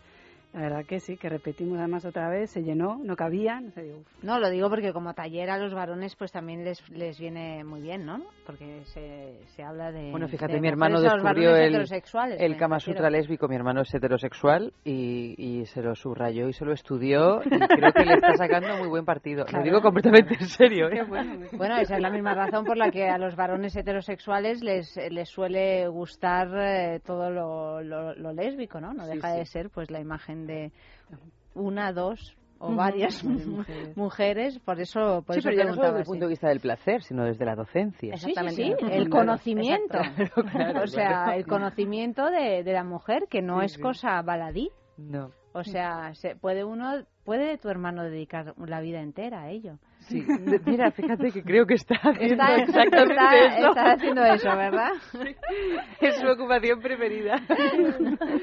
Qué lástima que no, te- que no le paguen por ello. Sí, pero bueno. Además nos está pasando que cada vez están más chicos pidiendo talleres sobre masajes, se apuntan sobre sexualidad femenina, sobre masaje genital femenino. O sea que sí que es verdad que cada vez hay más público y más varones Claro, que les interesa, que claro. está muy bien, que nos Claro. lo demanden también. Pero supongo que también, como es la Semana del Orgullo, los talleres estarán dedicados Ah, a- al mundo homosexual, ¿no? En este caso femenino. Sí, sí, esta semana es eh, para mujeres. Para mujeres. O sea, que vosotras no tratáis temas de gays masculinos. Vosotras estáis especializadas en lesbianas, Eso ¿no? es. En esta semana, me Sí, refiero. en esta semana sí. Es, eh, todos los talleres y tal están enfocados a, a mujeres lesbianas. Bueno, pues para ello también hay otro taller que será el sábado 5 de julio, de 12 a 14, dos horitas, que es un tupper sex para lesbianas. ¿Y este en qué consiste? Pues mira, un tupper sex para lesbianas eh, es eh, lo mismo que un tupper sex para, para heterosexuales. Lo que pasa es que para único- lesbianas. ¿Cómo? Lo que pasa es que es para lesbianas, es decir... Por eh, ejemplo, lo masajeadores único- prostáticos no habrá. Claro, exactamente. Lo único es que todos los artículos están muy enfocados para mujeres lesbianas. Hay algunos que coinciden, como vibradores, eh, cosmética sensorial, anales, pero por ejemplo tenemos eh, un catálogo muy amplio en estos tupper sex, pues de arneses de diferentes tipos, slips, eh, de correas, eh, arneses para mujeres veganas también porque normalmente son de piel, entonces tenemos también de vaqueros y de así como de telita, de peluche para pues, mujeres que no quieren consumir ningún producto de origen animal. Y luego también eh, hay un amplio catálogo de dildos de diferentes tipos, dildos para colocar en arnés, dildos para utilizar eh, dobles sin arnés, todos además de altísima calidad, respetuosos con nuestro cuerpo, para que no produzcan ninguna alteración en el pH, en la flora vaginal. Y sobre todo lo más importante es que la, eh, la- la persona que lo imparte, Mainsua, que es una psicóloga especializada en género y diversidad sexual, que también está presente nuestra hace ya años, eh, ella es lesbiana, con lo cual Sabe puede explicar perfectamente- perfectamente, pues con un enfoque, vamos, el mejor que podamos. Es la experiencia personal. Exactamente, en su sexualidad, en su vivencia, pues cómo utilizar estos juguetes, ideas y trucos. El Tupper Sex eh, ha tenido y sigue teniendo mucho éxito. Y lo que pasa es que bueno hasta hasta por lo menos hasta se, se conoce bueno pues el Tupper Sex los que van a casa de las eh, mujeres que suelen ser suelen ser heterosexuales en reuniones así siempre a lo femenino. En realidad es es algo más allá de que seas heterosexual o homosexual es algo muy femenino, ¿no? Parece que las mujeres están más interesadas en este tipo de productos que los propios señores. ¿O no? ¿Vosotros qué pensáis desde vuestra experiencia en, en los placeres de Lola? Pues, eh, como tienda. Eh, eh, eh, hubo un boom y una apertura hacia, hacia, el, hacia el sector femenino. Entonces, la que los de- las que los demandábamos, sobre todo éramos mujeres, porque fue la juguetería erótica ha sido un terreno pues siempre dominado por, por los hombres y con su visión. Entonces, cuando las mujeres entramos en, en este sector, pues empezamos a fabricar y a vender productos con, para mujeres con un enfoque completamente diferente. Entonces, allí hubo una apertura y una gran demanda solamente de mujeres. Pero ahora hay muchos hombres que también demandan ese, ese tipo de tupper sex, porque ya no les vale ir a un sex shop tradicional, sino que ellos buscan algo más, buscan también, además de, de tener un rato divertido y aprender cosas, eh, buscan aprender sobre la sexualidad de las mujeres. Y nosotros eso es algo que hacemos mucho en nuestros tuppers. Ya te digo, si es que... O sea que entonces los tuppers, así escuchándote lo que contabas, es mucho mejor que sean específicos de o mujeres lesbianas o mujeres heteros u hombres heteros, hombres gays, porque supongo que, no sé, no buscan lo mismo, ¿no? O sea, no buscan lo mismo, en esencia sí, pero eh, que no es lo mismo, a lo mejor en el caso de, de- del tupper sex este para lesbianas, pues igual ellas eh, quieren buscar una especie de penetración que igual una mujer hetero la tiene por otro lado, ¿no? Eso es, eso es. Eh, En esencia, como tú has dicho, básicamente buscamos lo mismo, pero cómo lo explicas y, de, y qué artículos llevas cambia totalmente el enfoque. De hecho, nosotras al principio pues hacíamos tupper sex eh, más o menos general y, y cuando empezamos a tener demanda... Mixtos incluso, hombres, mujeres. Al principio de todo era solo para mujeres. Al principio te hablo de, yo qué sé, de 2000, sí, hace nueve años o así. Eh, era solo para mujeres. Pero con la experiencia y viendo, pues eh, eh, teniendo tupper sex de lesbianas, pues eh, vimos que eso se quedaba, se quedaba corto y que había que hacer tupper sex específicos. Empezamos con el con tupper sex para lesbianas y poco a poco hemos ido haciendo tupper sex para madres, para trabajar el suelo pélvico, eh, tupper sex para parejas, que va una mm, sexóloga y aparte pues de, de enseñar y decir cómo se utilizan los productos, también con la relación de pareja, pues ve de qué manera es mejor para ellos y, y bueno, y de Los parte... juguetes pueden compartir, ¿no? Que Eso no es. sean como un enemigo. Eso es, eso es. Pero por otra parte me parece bastante lógico, ¿no? Porque te sientes mucho más eh, identificado según eh, la situación, eh, no, no solo el género, ¿no? Pero sino también la situación personal en la que estés. O sea, que una cosa es que pues que acabes de dar a luz y lo que quieres es recuperar tu elasticidad y tu y tu músculo del suelo pélvico, otra cosa es que seas lesbiana y tal, otra cosa es que sea o sea, que tiene toda su, su lógica, que el tupper sex se, eh, se haga así más, eh, no tan genérico, ¿no? Más, eh, dime, ibas No, a iba decir algo. que, sí. que de hecho antes de hacer Tupper Sex solemos preguntar el grupo, ¿verdad? Eso siempre lo hemos tenido muy en cuenta porque tenemos diferentes sexólogas y Tupper que depende de que demande. Tupper sexeras. Tupper Sexeras. Especializadas. Sí, dependiendo de la demanda, grupo, pues se- claro. se monta un taller eh, u otro. ¿Cuál es el, eh, eh, los tipos de juguetes o, o de productos que más se venden en los placeres de Lola? ¿Cuál es el, el rey?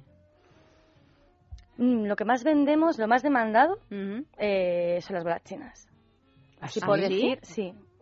Las bolas chinas yo creo que es lo que más, más vendemos. terapéuticos, sí, además Sí. que vienen con la receta ya de matronas, ginecólogas, que ginecólogas. también. ¿Ah, sí? Sí, pues fíjate, no sé, debe ser una cosa, porque nosotros hemos eh, visto que cada vez que hacemos un, un programa sobre el suelo pélvico, y anda que no hemos hecho.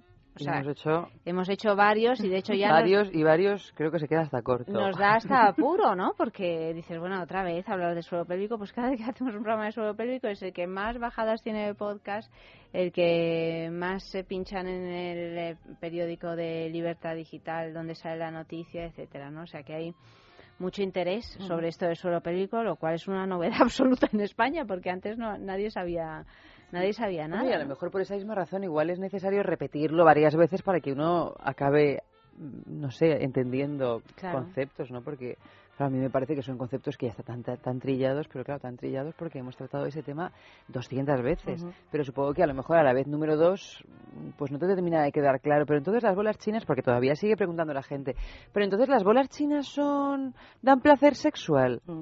Pero, y dices, pero ¿cómo puedes preguntar esto si hemos hecho ya 300 programas? Pero supongo que es que son conceptos con, Bueno, con- es que ha habido mucha confusión al respecto. Mucha confusión y además es que es una zona que es compleja porque está oculta.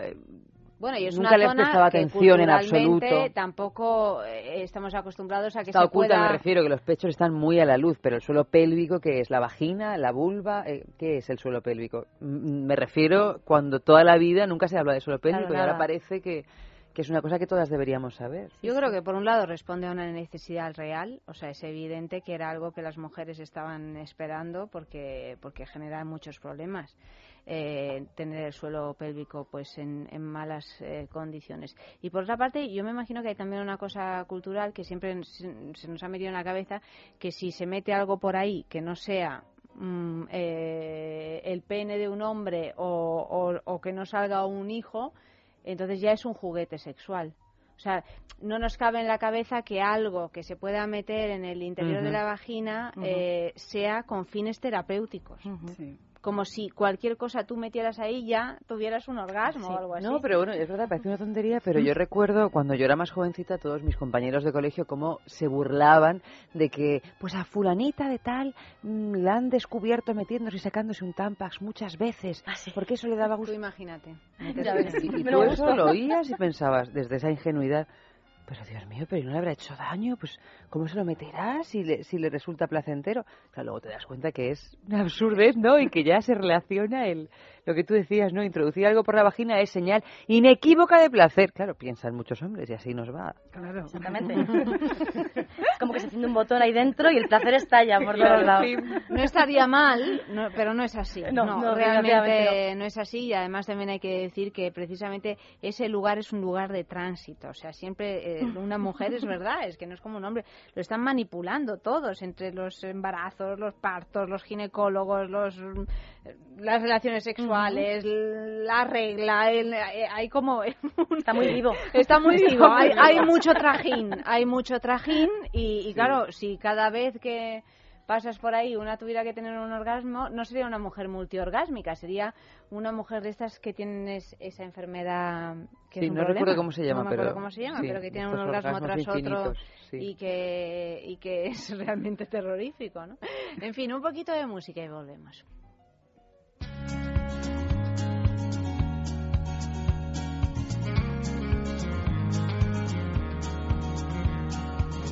I never felt like this before. Try to hold it back, and I feel it even more. Sweat drips down my spine, and my knees are weak. I cannot move, I cannot speak. But then you came and I held it together again. I managed to stumble through. 50,000 voices singing in the rain. There's nothing that I wouldn't do. Cause I'd move mountains if you asked me to.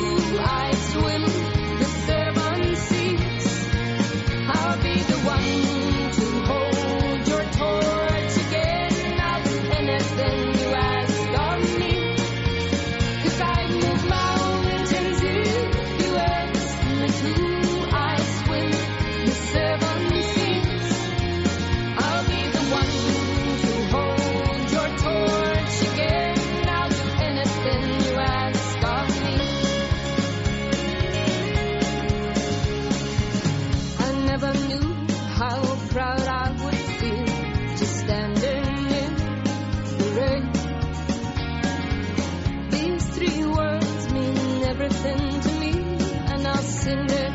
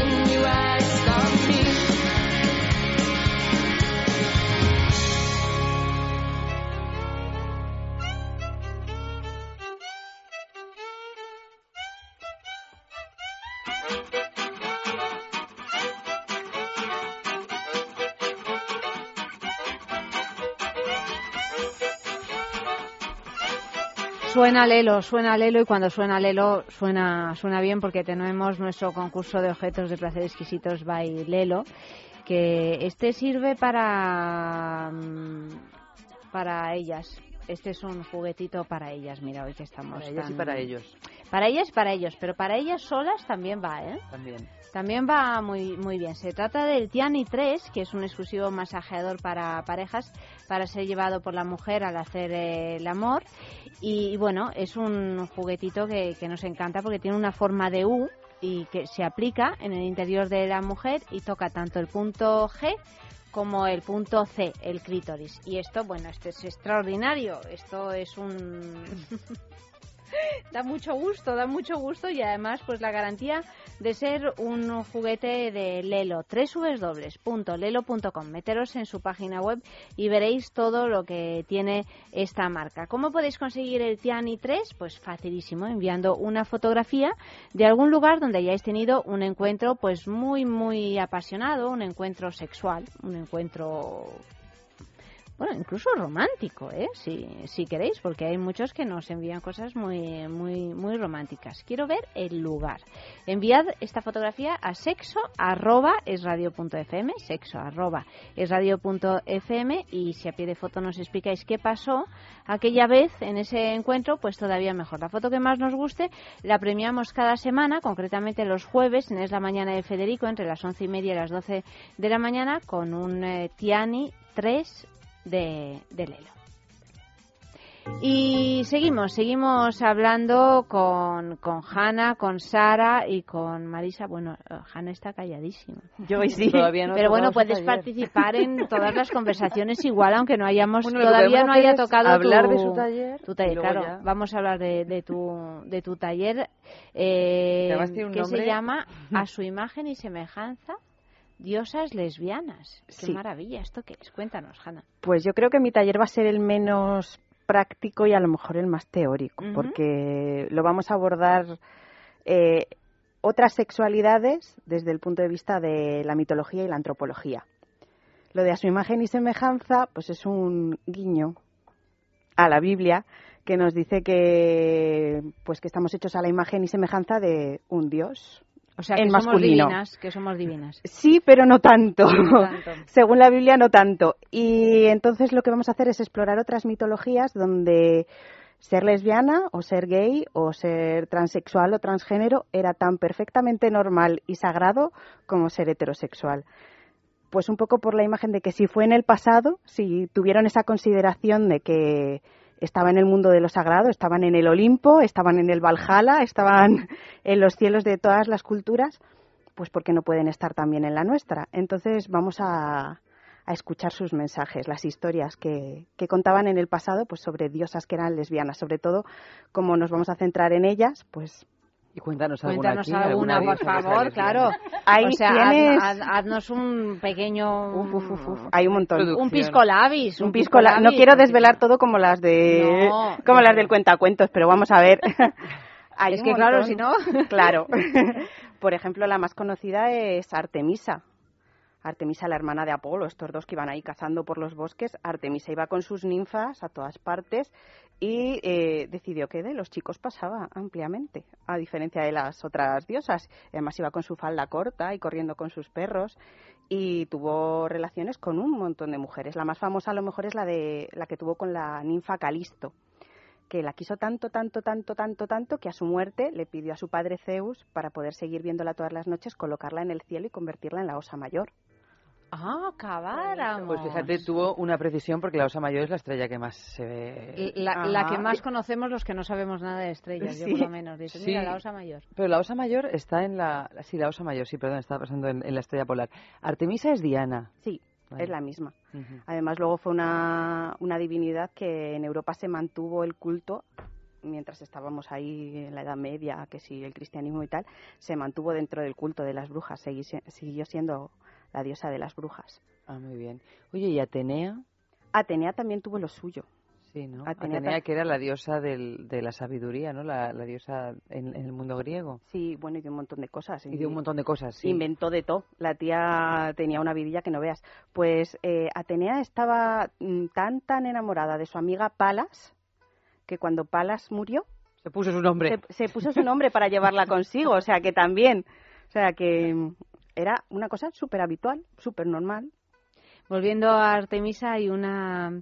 ¿Te acuerdas que yo creo que hemos hablado de ella también en algún programa? Una pintora del siglo quizá 18 o 17 que, que, se puso de nombre Artemisa, que ha habido, ha habido una exposición tanto en Madrid como en Barcelona hace, hace relativamente poco, una pintora extraordinaria, la única que, conocida de su época, porque claro, en aquella época pues no, no, no cabía la posibilidad de que, de que una mujer pintara. Y esta fue una mujer que, aparte de haber tenido un historial terrorífico de, de violencias sexuales y abusos sexuales y tal, en sus cuadros eh, se ve como asesina a varones.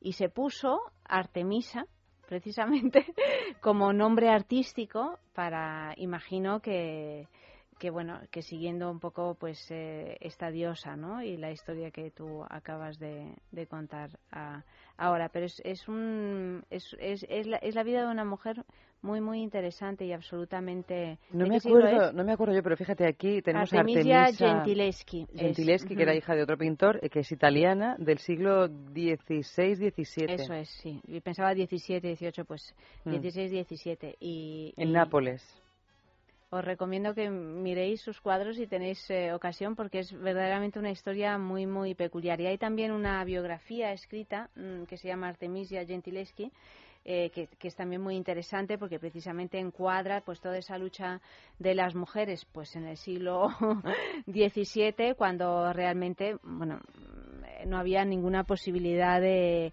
de desarrollarse o muy pocas artísticamente etcétera a menos que no te hicieras monja o algo así, ¿no? Entonces, bueno, pues me, lo ha recordado al, al, contar la historia de Artemisa. Y tenemos más talleres. A ver, por ejemplo, uy, esto, claro, esto no hace, esto en realidad haría falta, yo creo que un cursillo intensivo, un taller. Un taller de siete y media a nueve es insuficiente. Es insuficiente sexo oral y sus técnicas. O sea, concretamente el cunilingus. Esto va a ser el lunes 7 de julio, de siete y media a 9, y está pues eh, esta hora y media estará dedicada a descubrir los secretos del placer oral a través de la, de la vulva. Esto, ¿cómo se hace este taller? Perdonadme la pregunta, si es teórico práctico, ¿cómo lo impartís? Cada cual puede decir a su tallerista. Eso. a mí de Otra cosa es que dejes que te elijan, ¿no? claro, bueno, eso ya. Te llamas tu modelo, ¿no? pues es un taller teórico. Vaya, ya, ya nos imaginábamos una cosa así más graciosa y bueno. No, también están prácticas, pero no prácticas sobre él. Sí. Es que iba a ser un poco farragoso, me doy cuenta, me doy cuenta. Bueno, y entonces, ¿cómo es el, taller teórico sobre el cunilingus? Pues en este taller eh, se explora toda la, la geografía de la vulva, eh, que muchas veces es muy desconocida para muchas mujeres y entonces eh, se habla de su sensibilidad, de qué zonas son más erógenas, cómo estimular cada parte, qué técnicas son más mejores para estimular el clítoris, qué mejores para estimular las raíces del clítoris que pasan a ambos lados de la mm, entrada de la vagina. Y todo ello además también em, aparte de ser explicado por la tallerista eh, también... Hay dos modelos. no. no.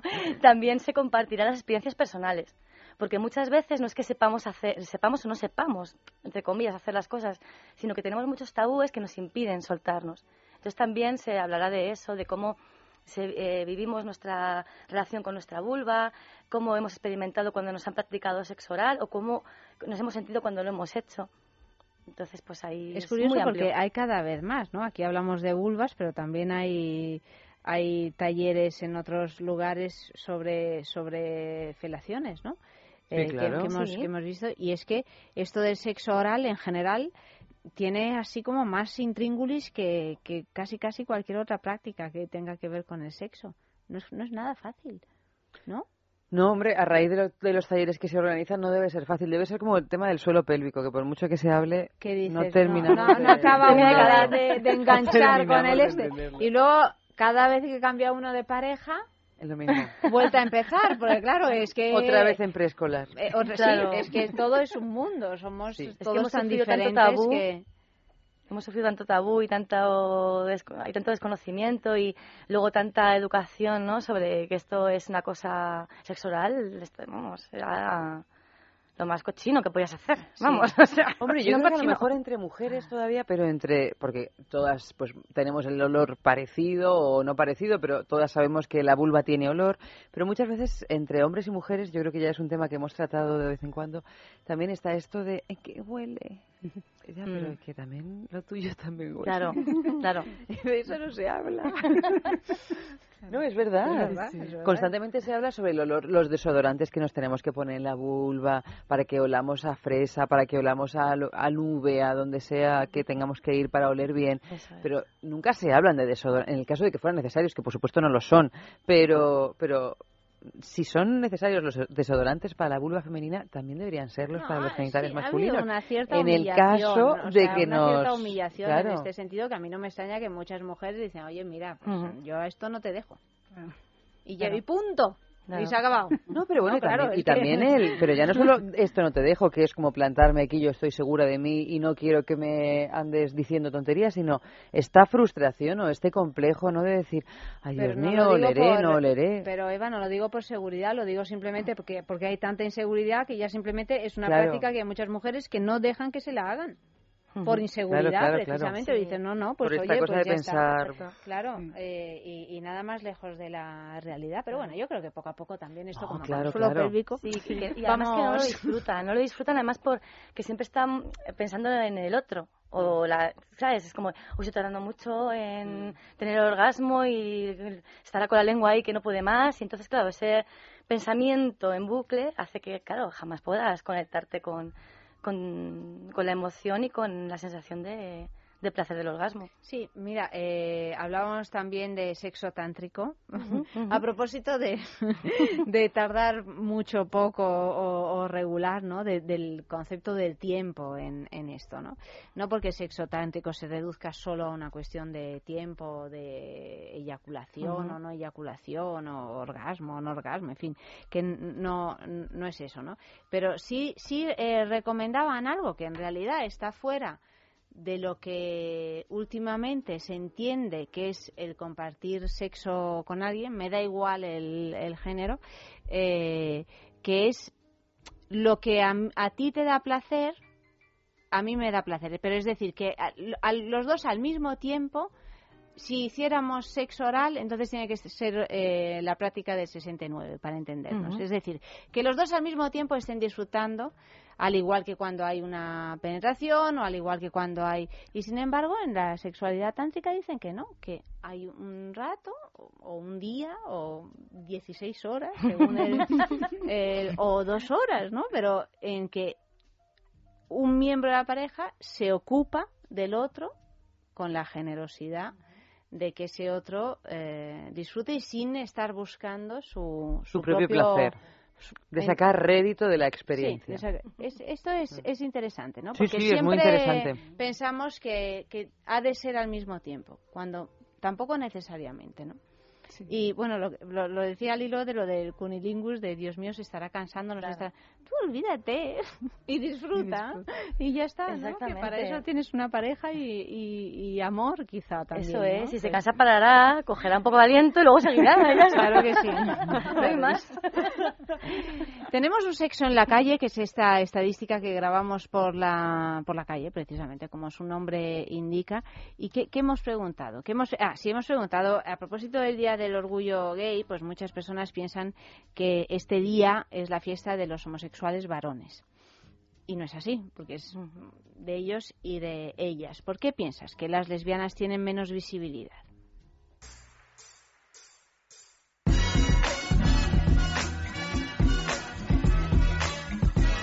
Pues no había pensado que, que las mujeres tuvieran menos visibilidad en la fiesta del orgullo gay, tal vez. Pero supongo que cuando uno dice gay piensa directamente en homosexual masculino, como cuando dice soldado piensa en un hombre y cuando dice juez también. no sé, será que en general todavía la mujer tiene menos visibilidad en todo sentido, a no ser que hablemos de sus ámbitos tradicionales, históricos, característicos, madre y profesiones, pues yo que sé, enfermera, ama de casa o astronauta. Pienso que las que las lesbianas tienen menos visibilidad porque a lo mejor los homosexuales eh, gays eh, masculinos eh, toman su, su lado femenino de una forma más vistosa, comúnmente llamado como las reinonas, de estos que se maquillan y se y hacen todas estas cosas, sobre todo en, en las fiestas del orgullo gay, que les hacen ser más, más vistosos. Pues la verdad creo que hay más hombres eh, gays que chicas lesbianas y no solo eso, además hay muchos hombres que los, bueno, los gays se les nota mucho más que son gays ya por la forma de hablar o la de vestir, mientras que a las mujeres lesbianas pues no hay un cambio tan radical en la forma de ser o la forma de, de hablar o vestir. Creo que además los gays, los, los varones, son mucho más aceptados en la sociedad ya que se les creo que son más comunes que las lesbianas. Pues la verdad es que no, no sé por qué. Yo creo que porque en España a lo mejor han sido los hombres los que han llevado más la iniciativa, porque en otros países sí que se ven más eh, parejas homosexuales de chicas, quizás. Pero yo creo que mm, en teoría debía ser para los dos, ¿no? Homosexuales se incluye tanto un género como el otro. Entonces, no sé, es para los dos sexos y yo creo que es un poco porque se hacen más notar en España los, los hombres, quizás. Supongo que incluso en temas tan liberales, entre comillas, como esos, pues también se, también se arrastrará cierto machismo en ese aspecto cuando se da más importancia a, vamos, a los gays que a las, que a las lesbianas en este caso. Eh, yo creo que bueno tiene que ver con el hecho eh, al igual que en otros aspectos de la vida, la mujer se, eh, ha tenido un papel secundario hasta, bueno, desde unos años para acá que se está igualando, pero normalmente a lo largo de la historia siempre ha estado en un papel secundario, pues eh, en la lucha por por la igualdad de los derechos de los homosexuales, también fue el hombre el que, digamos, fue más cabecilla en todo esto y siempre ha sido el que empezó porque le era más fácil, porque al ser hombre siempre, pues bueno, vivimos en un mundo que ha funcionado así. Simplemente ha sido esa la razón. Música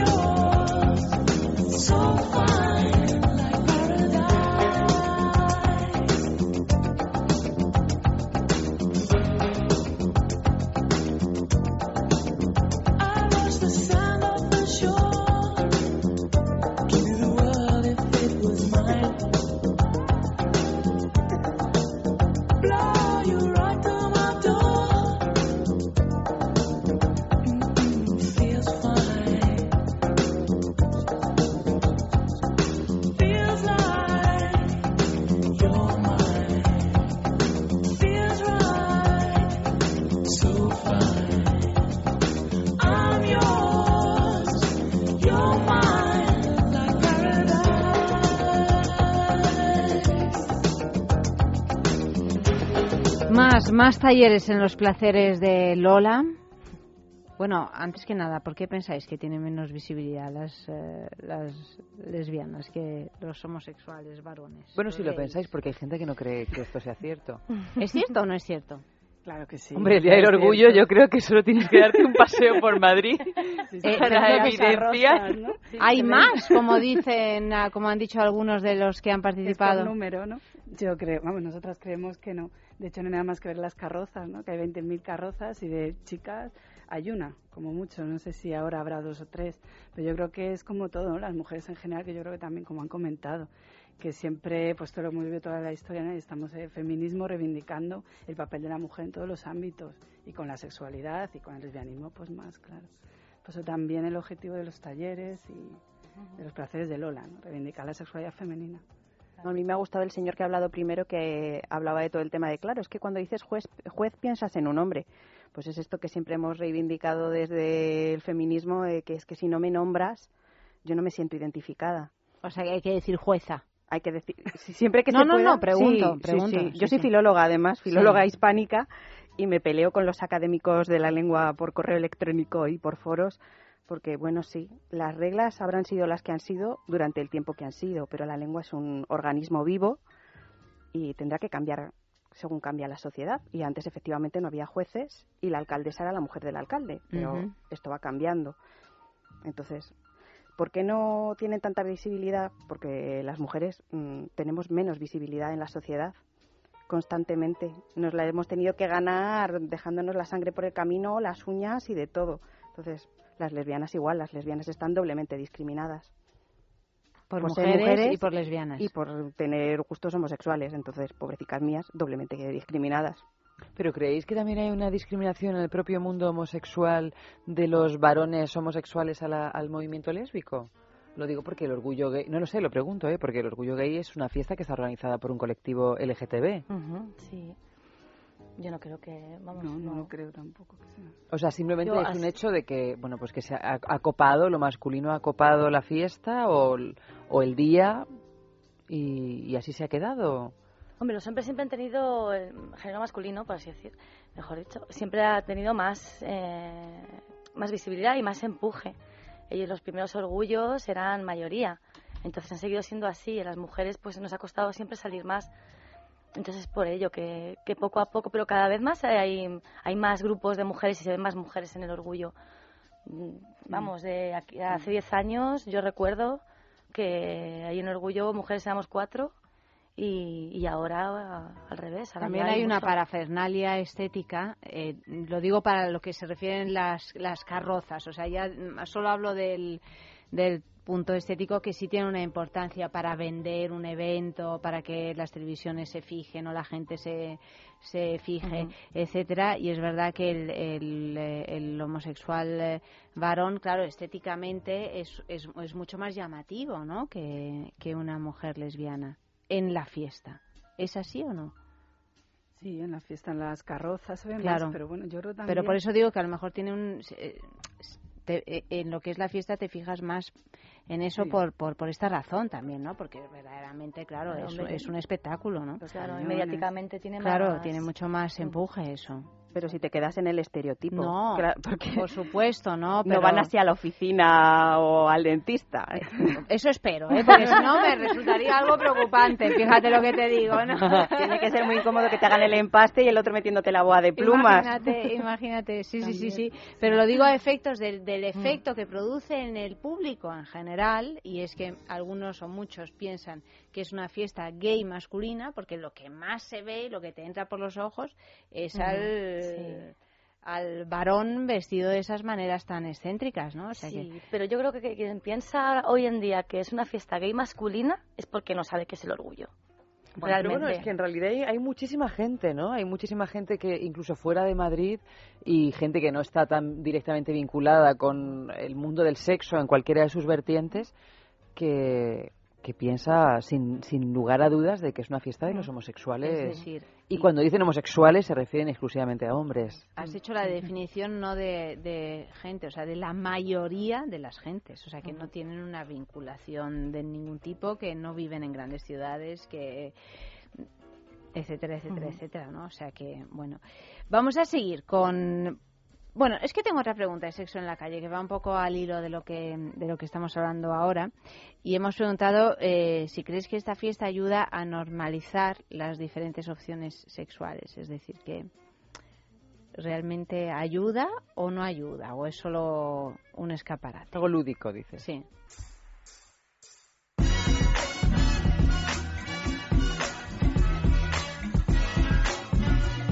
Un evento grande lo que da es visibilidad a cualquier causa.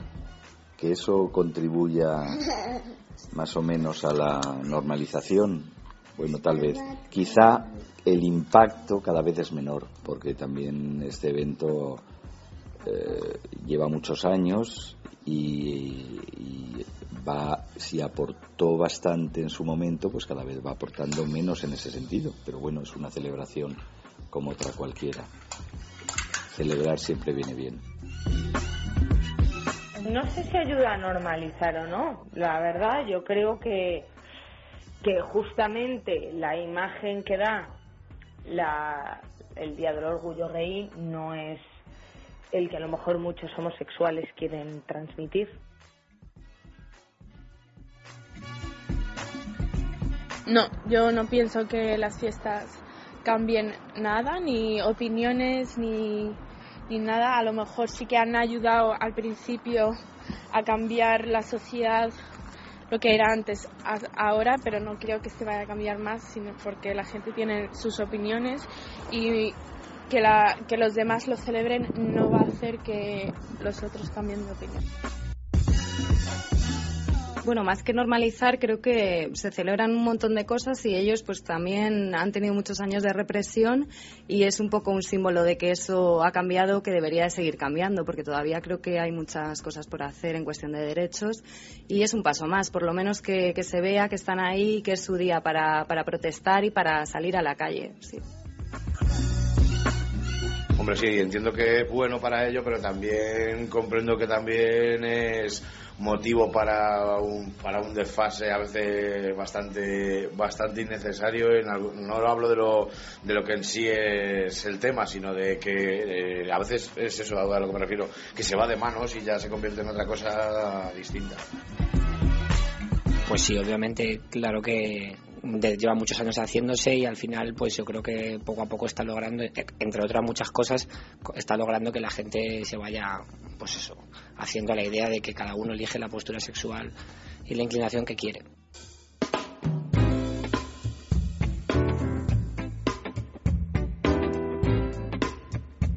¿Sirve o no sirve? ¿Vosotras qué pensáis? Claro que sirve. Sí. Para visibilizar, claro que sí. Es necesario. Tú, Hanna, que te veo así. Sí, es que lo que no se nombra... Estabas diciendo, dice, ah, bueno, claro, el desparrame, que es verdad que es un desparrame. ¿eh? Mira, que yo estabas diciendo ya, y en el fútbol, que se llevan la mano de las cibeles, entre otras cosas, estoy completamente de acuerdo. Claro. que yo no puedo soportar ni el fútbol, ni el Día del Orgullo Gay, ni ninguna fiesta de estas en la que las ciudades se convierten en un lodazal, ¿no? Porque es impresionante el, el el grado de pero no por, por ni los gays ni los no gays ni los o sea el grado de suciedad a la que puede llegar una, una ciudad en una en una fiesta de estas. Pero es verdad que se, se, se, critica esto el día del orgullo gay y con el fútbol lo tenemos todas las semanas. Es que el fútbol es religión en España entonces no se puede criticar no se puede criticar que la gente vaya a las Cibeles y la Lieparda. Es normal, eso es, normal, y están en su derecho. Es justo y necesario. Entonces, es nuestro deber y salvación. entonces, de eso no, no se lo plantea a nadie. Y en cambio, pues si hay una fiesta de cualquier otra cosa diferente, mm, protestaré, protestaremos los que estemos en contra y ole ole los que mm. estemos a favor. Mm. Pues claro que sirve para visibilizar si no te habías enterado hasta ahora, pues lo ves pasar por delante y ya te enteras un poquito más. Bueno, y hay que decir que, que, es impresionante la cantidad de extranjeros que llegan a Madrid, ¿eh? O sea, que, que se ha convertido también en... Hay una parte de negocio, lo cual me alegra, es un beneficio para nos todos. Viene muy bien, tal y como estamos. Claro, eh, e incluso si no estuviéramos mal, nos vendría muy bien en cualquier caso. Esto siempre viene muy bien, la pela es la pela, aunque ahora sea euros. Sí, se nota mucho. Bueno, mm, eh, Danza tu Orgullo, hemos hablado de ello, ¿no? ¿Esto qué es? Martes 8 de julio, de 7 y media a 9 de la noche. Sí, lo imparte Bea Franco, que es psicoterapeuta, esta formación está formada también en movimiento y técnicas psicocorporales por el sistema Río Abierto. Que se, que se por el sistema del río, abierto. Bueno, esto lo vas a tener que explicar aunque no seas eh, la ponente del discurso. Porque... ¿Tiene, ¿Tiene, pinta de ser un sistema brasileño o alguna cosa? Es como un máster, es a través de hacer terapia a través de la música y del baile el movimiento, la verdad que es, ah, es muy, muy chulo. Ella en el taller Danza tu Orgullo pone diferentes músicas, entonces tú mueves, te mueves, fluyes con la música y con las emociones, lo que te trae, te lleva, con el tema de los bloqueos, o sea, salen muchas Es como una especie de biodanza, ¿no? Sí, biodanza, pero solo contigo misma y con la música que escuchas, o sea, no es tampoco, puedes compartir con la gente momentos, pero vamos, en ese sentido es diferente a, a la biodanza, que es más con, con, grupal, ¿no? Y esto es más tú contigo misma. Y además, aparte de, de, este Danza tu Orgullo, también estaréis los días 3 y 4 de julio de 6 a 10 de la noche en la Plaza Vázquez de Mella, donde vais a celebrar un concurso. A ver, contadnos, ¿qué concurso es? Sí, la verdad que tenemos mucha suerte. Ya llevamos cuatro años que la FERGTV nos invita a estar en la Plaza Vázquez de Mella. ¿La qué? ¿Qué has dicho? La FGTV. ¿Y eso la es? Federación. Vamos a hablar de manera que nos entendamos todos. La ¿eh? La FGTV. La cuenta con el momento de orgullo. Es la Federación Española de Gays, de, perdón, la Federación Española de Gays, Lesbianas, uh -huh. Transexuales y, y bisexuales. Y bisexuales. El concepto LGTB lo tenemos. El concepto sí, sí, ¿no? pero yo creo que hay que, que explicarlo siempre, porque oye, a mí hoy, mucha gente que nos escucha, no, no, yo al claro principio sí, a mí claro me decían sí. LGTB y decía, perdona, ahora ya porque me he acostumbrado, pero no, no se puede, no puede uno hablar en siglas, ¿no? Suele pasar. No, no viene pues bien. eso. Yo lo ¿Ves? puse en un examen Ana, y no se la sabía ninguno. ¿Ves? Sí, no, se y eran bien. de cuarto de la ESO y habían venido de Sexpol a darles el taller y no lo pillaron. 0,25 fíjate. que les cayó de menos. Bueno, de todas maneras, yo creo que ya las siglas LGTB y BDSM ya Sí, que más BDSM suenan. yo creo que LGTB. Probablemente, probablemente más BDSM. Y aún así, de verdad, que sales a la calle y dices, ¿qué es BDSM? Y te miran como si te hubieras convertido en chino. de verdad que no. bueno, entonces, ¿qué te he interrumpido? Sí, Sí. nada, que nos invitan a estar en la plaza y a hacer diferentes actividades. Entonces vamos el jueves y el viernes a ver un stand, a promocionar un poco lo que hacemos y Los tal, placeres y de Lola. De Lola y algunos juguetes y luego hacemos este concurso que tiene mucho éxito. ¿Y qué, en qué, qué consiste el concurso? A ver, Pues mira, vamos a hacer uno que llevamos haciendo eh, todos los años, que tiene muy de éxito, que se llama Besando con Orgullo. Entonces proponemos a los asistentes, vamos buscando participantes que tienen que venir en pareja o trío o grupo. Entonces tienen que currarse un beso original. Y el que más original es, luego votado por un jurado popular, que se escogen a cuatro personas de la propia plaza, no nadie que conozcamos, eh, pues votan y, y el- la pareja que Pero haya ¿cómo ganado... es? Eh, la pareja se besa, ¿le hacéis una foto y o se tienen que estar besando hasta que el jurado no, es que ha dicho beso Decida. original. Claro, Estaba yo ponen ya escena- como haciendo el pino, como es. Bueno, si tuviera lo que han hecho. Que- a ver, contarnos qué cosas han hecho. Han hecho de todo allí. Eh, ¿Haciendo el pino o se han besado? Sí, sí, sí. ¿Y qué más? ¿Pero tiene que ser beso en la boca o eh, simplemente decís beso? Beso, beso. Lo que pasa es que normalmente siempre es en la boca, ¿verdad? Sí, No- es verdad, que ya la gente se anima. Y además es curioso que también el año pasado había participantes que no se conocían. Ah, muy bien, eso es Porque mejor. quienes Sí, iban porque con... quieras que no, es más apasionado el asunto, ¿no? Porque- Hombre, Claro, y además ahí puede ¿dónde surgir va el a parar? Y además pescas a uno que llevas tiempo con ganas de participar en un de concurso con él. pescarle. Oye, mira, ven, que Llevaba tiempo yo con ganas de pescarte. Sin más dilación. Bueno, pero, sí, pero no me estáis contando lo que en realidad es más interesante, que es cómo son esos besos originales. Has dicho haciendo el pino. Sí, por ejemplo, a ver si me acuerdo de más haciendo el pino. ¿Qué más te acuerdas? Haciendo performance, ¿no? hacen hasta obras de teatro. Bueno, sí, hacen mini- microteatros. sí, sí. Y hubo unos que eran como tres y se fueron besando entre los Eso tres. es. Ah, sí, también tríos. El sí, año sí. pasado. Es todo abierto, ahí la imaginación y la ¿Qué- ¿Y creatividad. qué ganamos, aparte de ser besados o besar?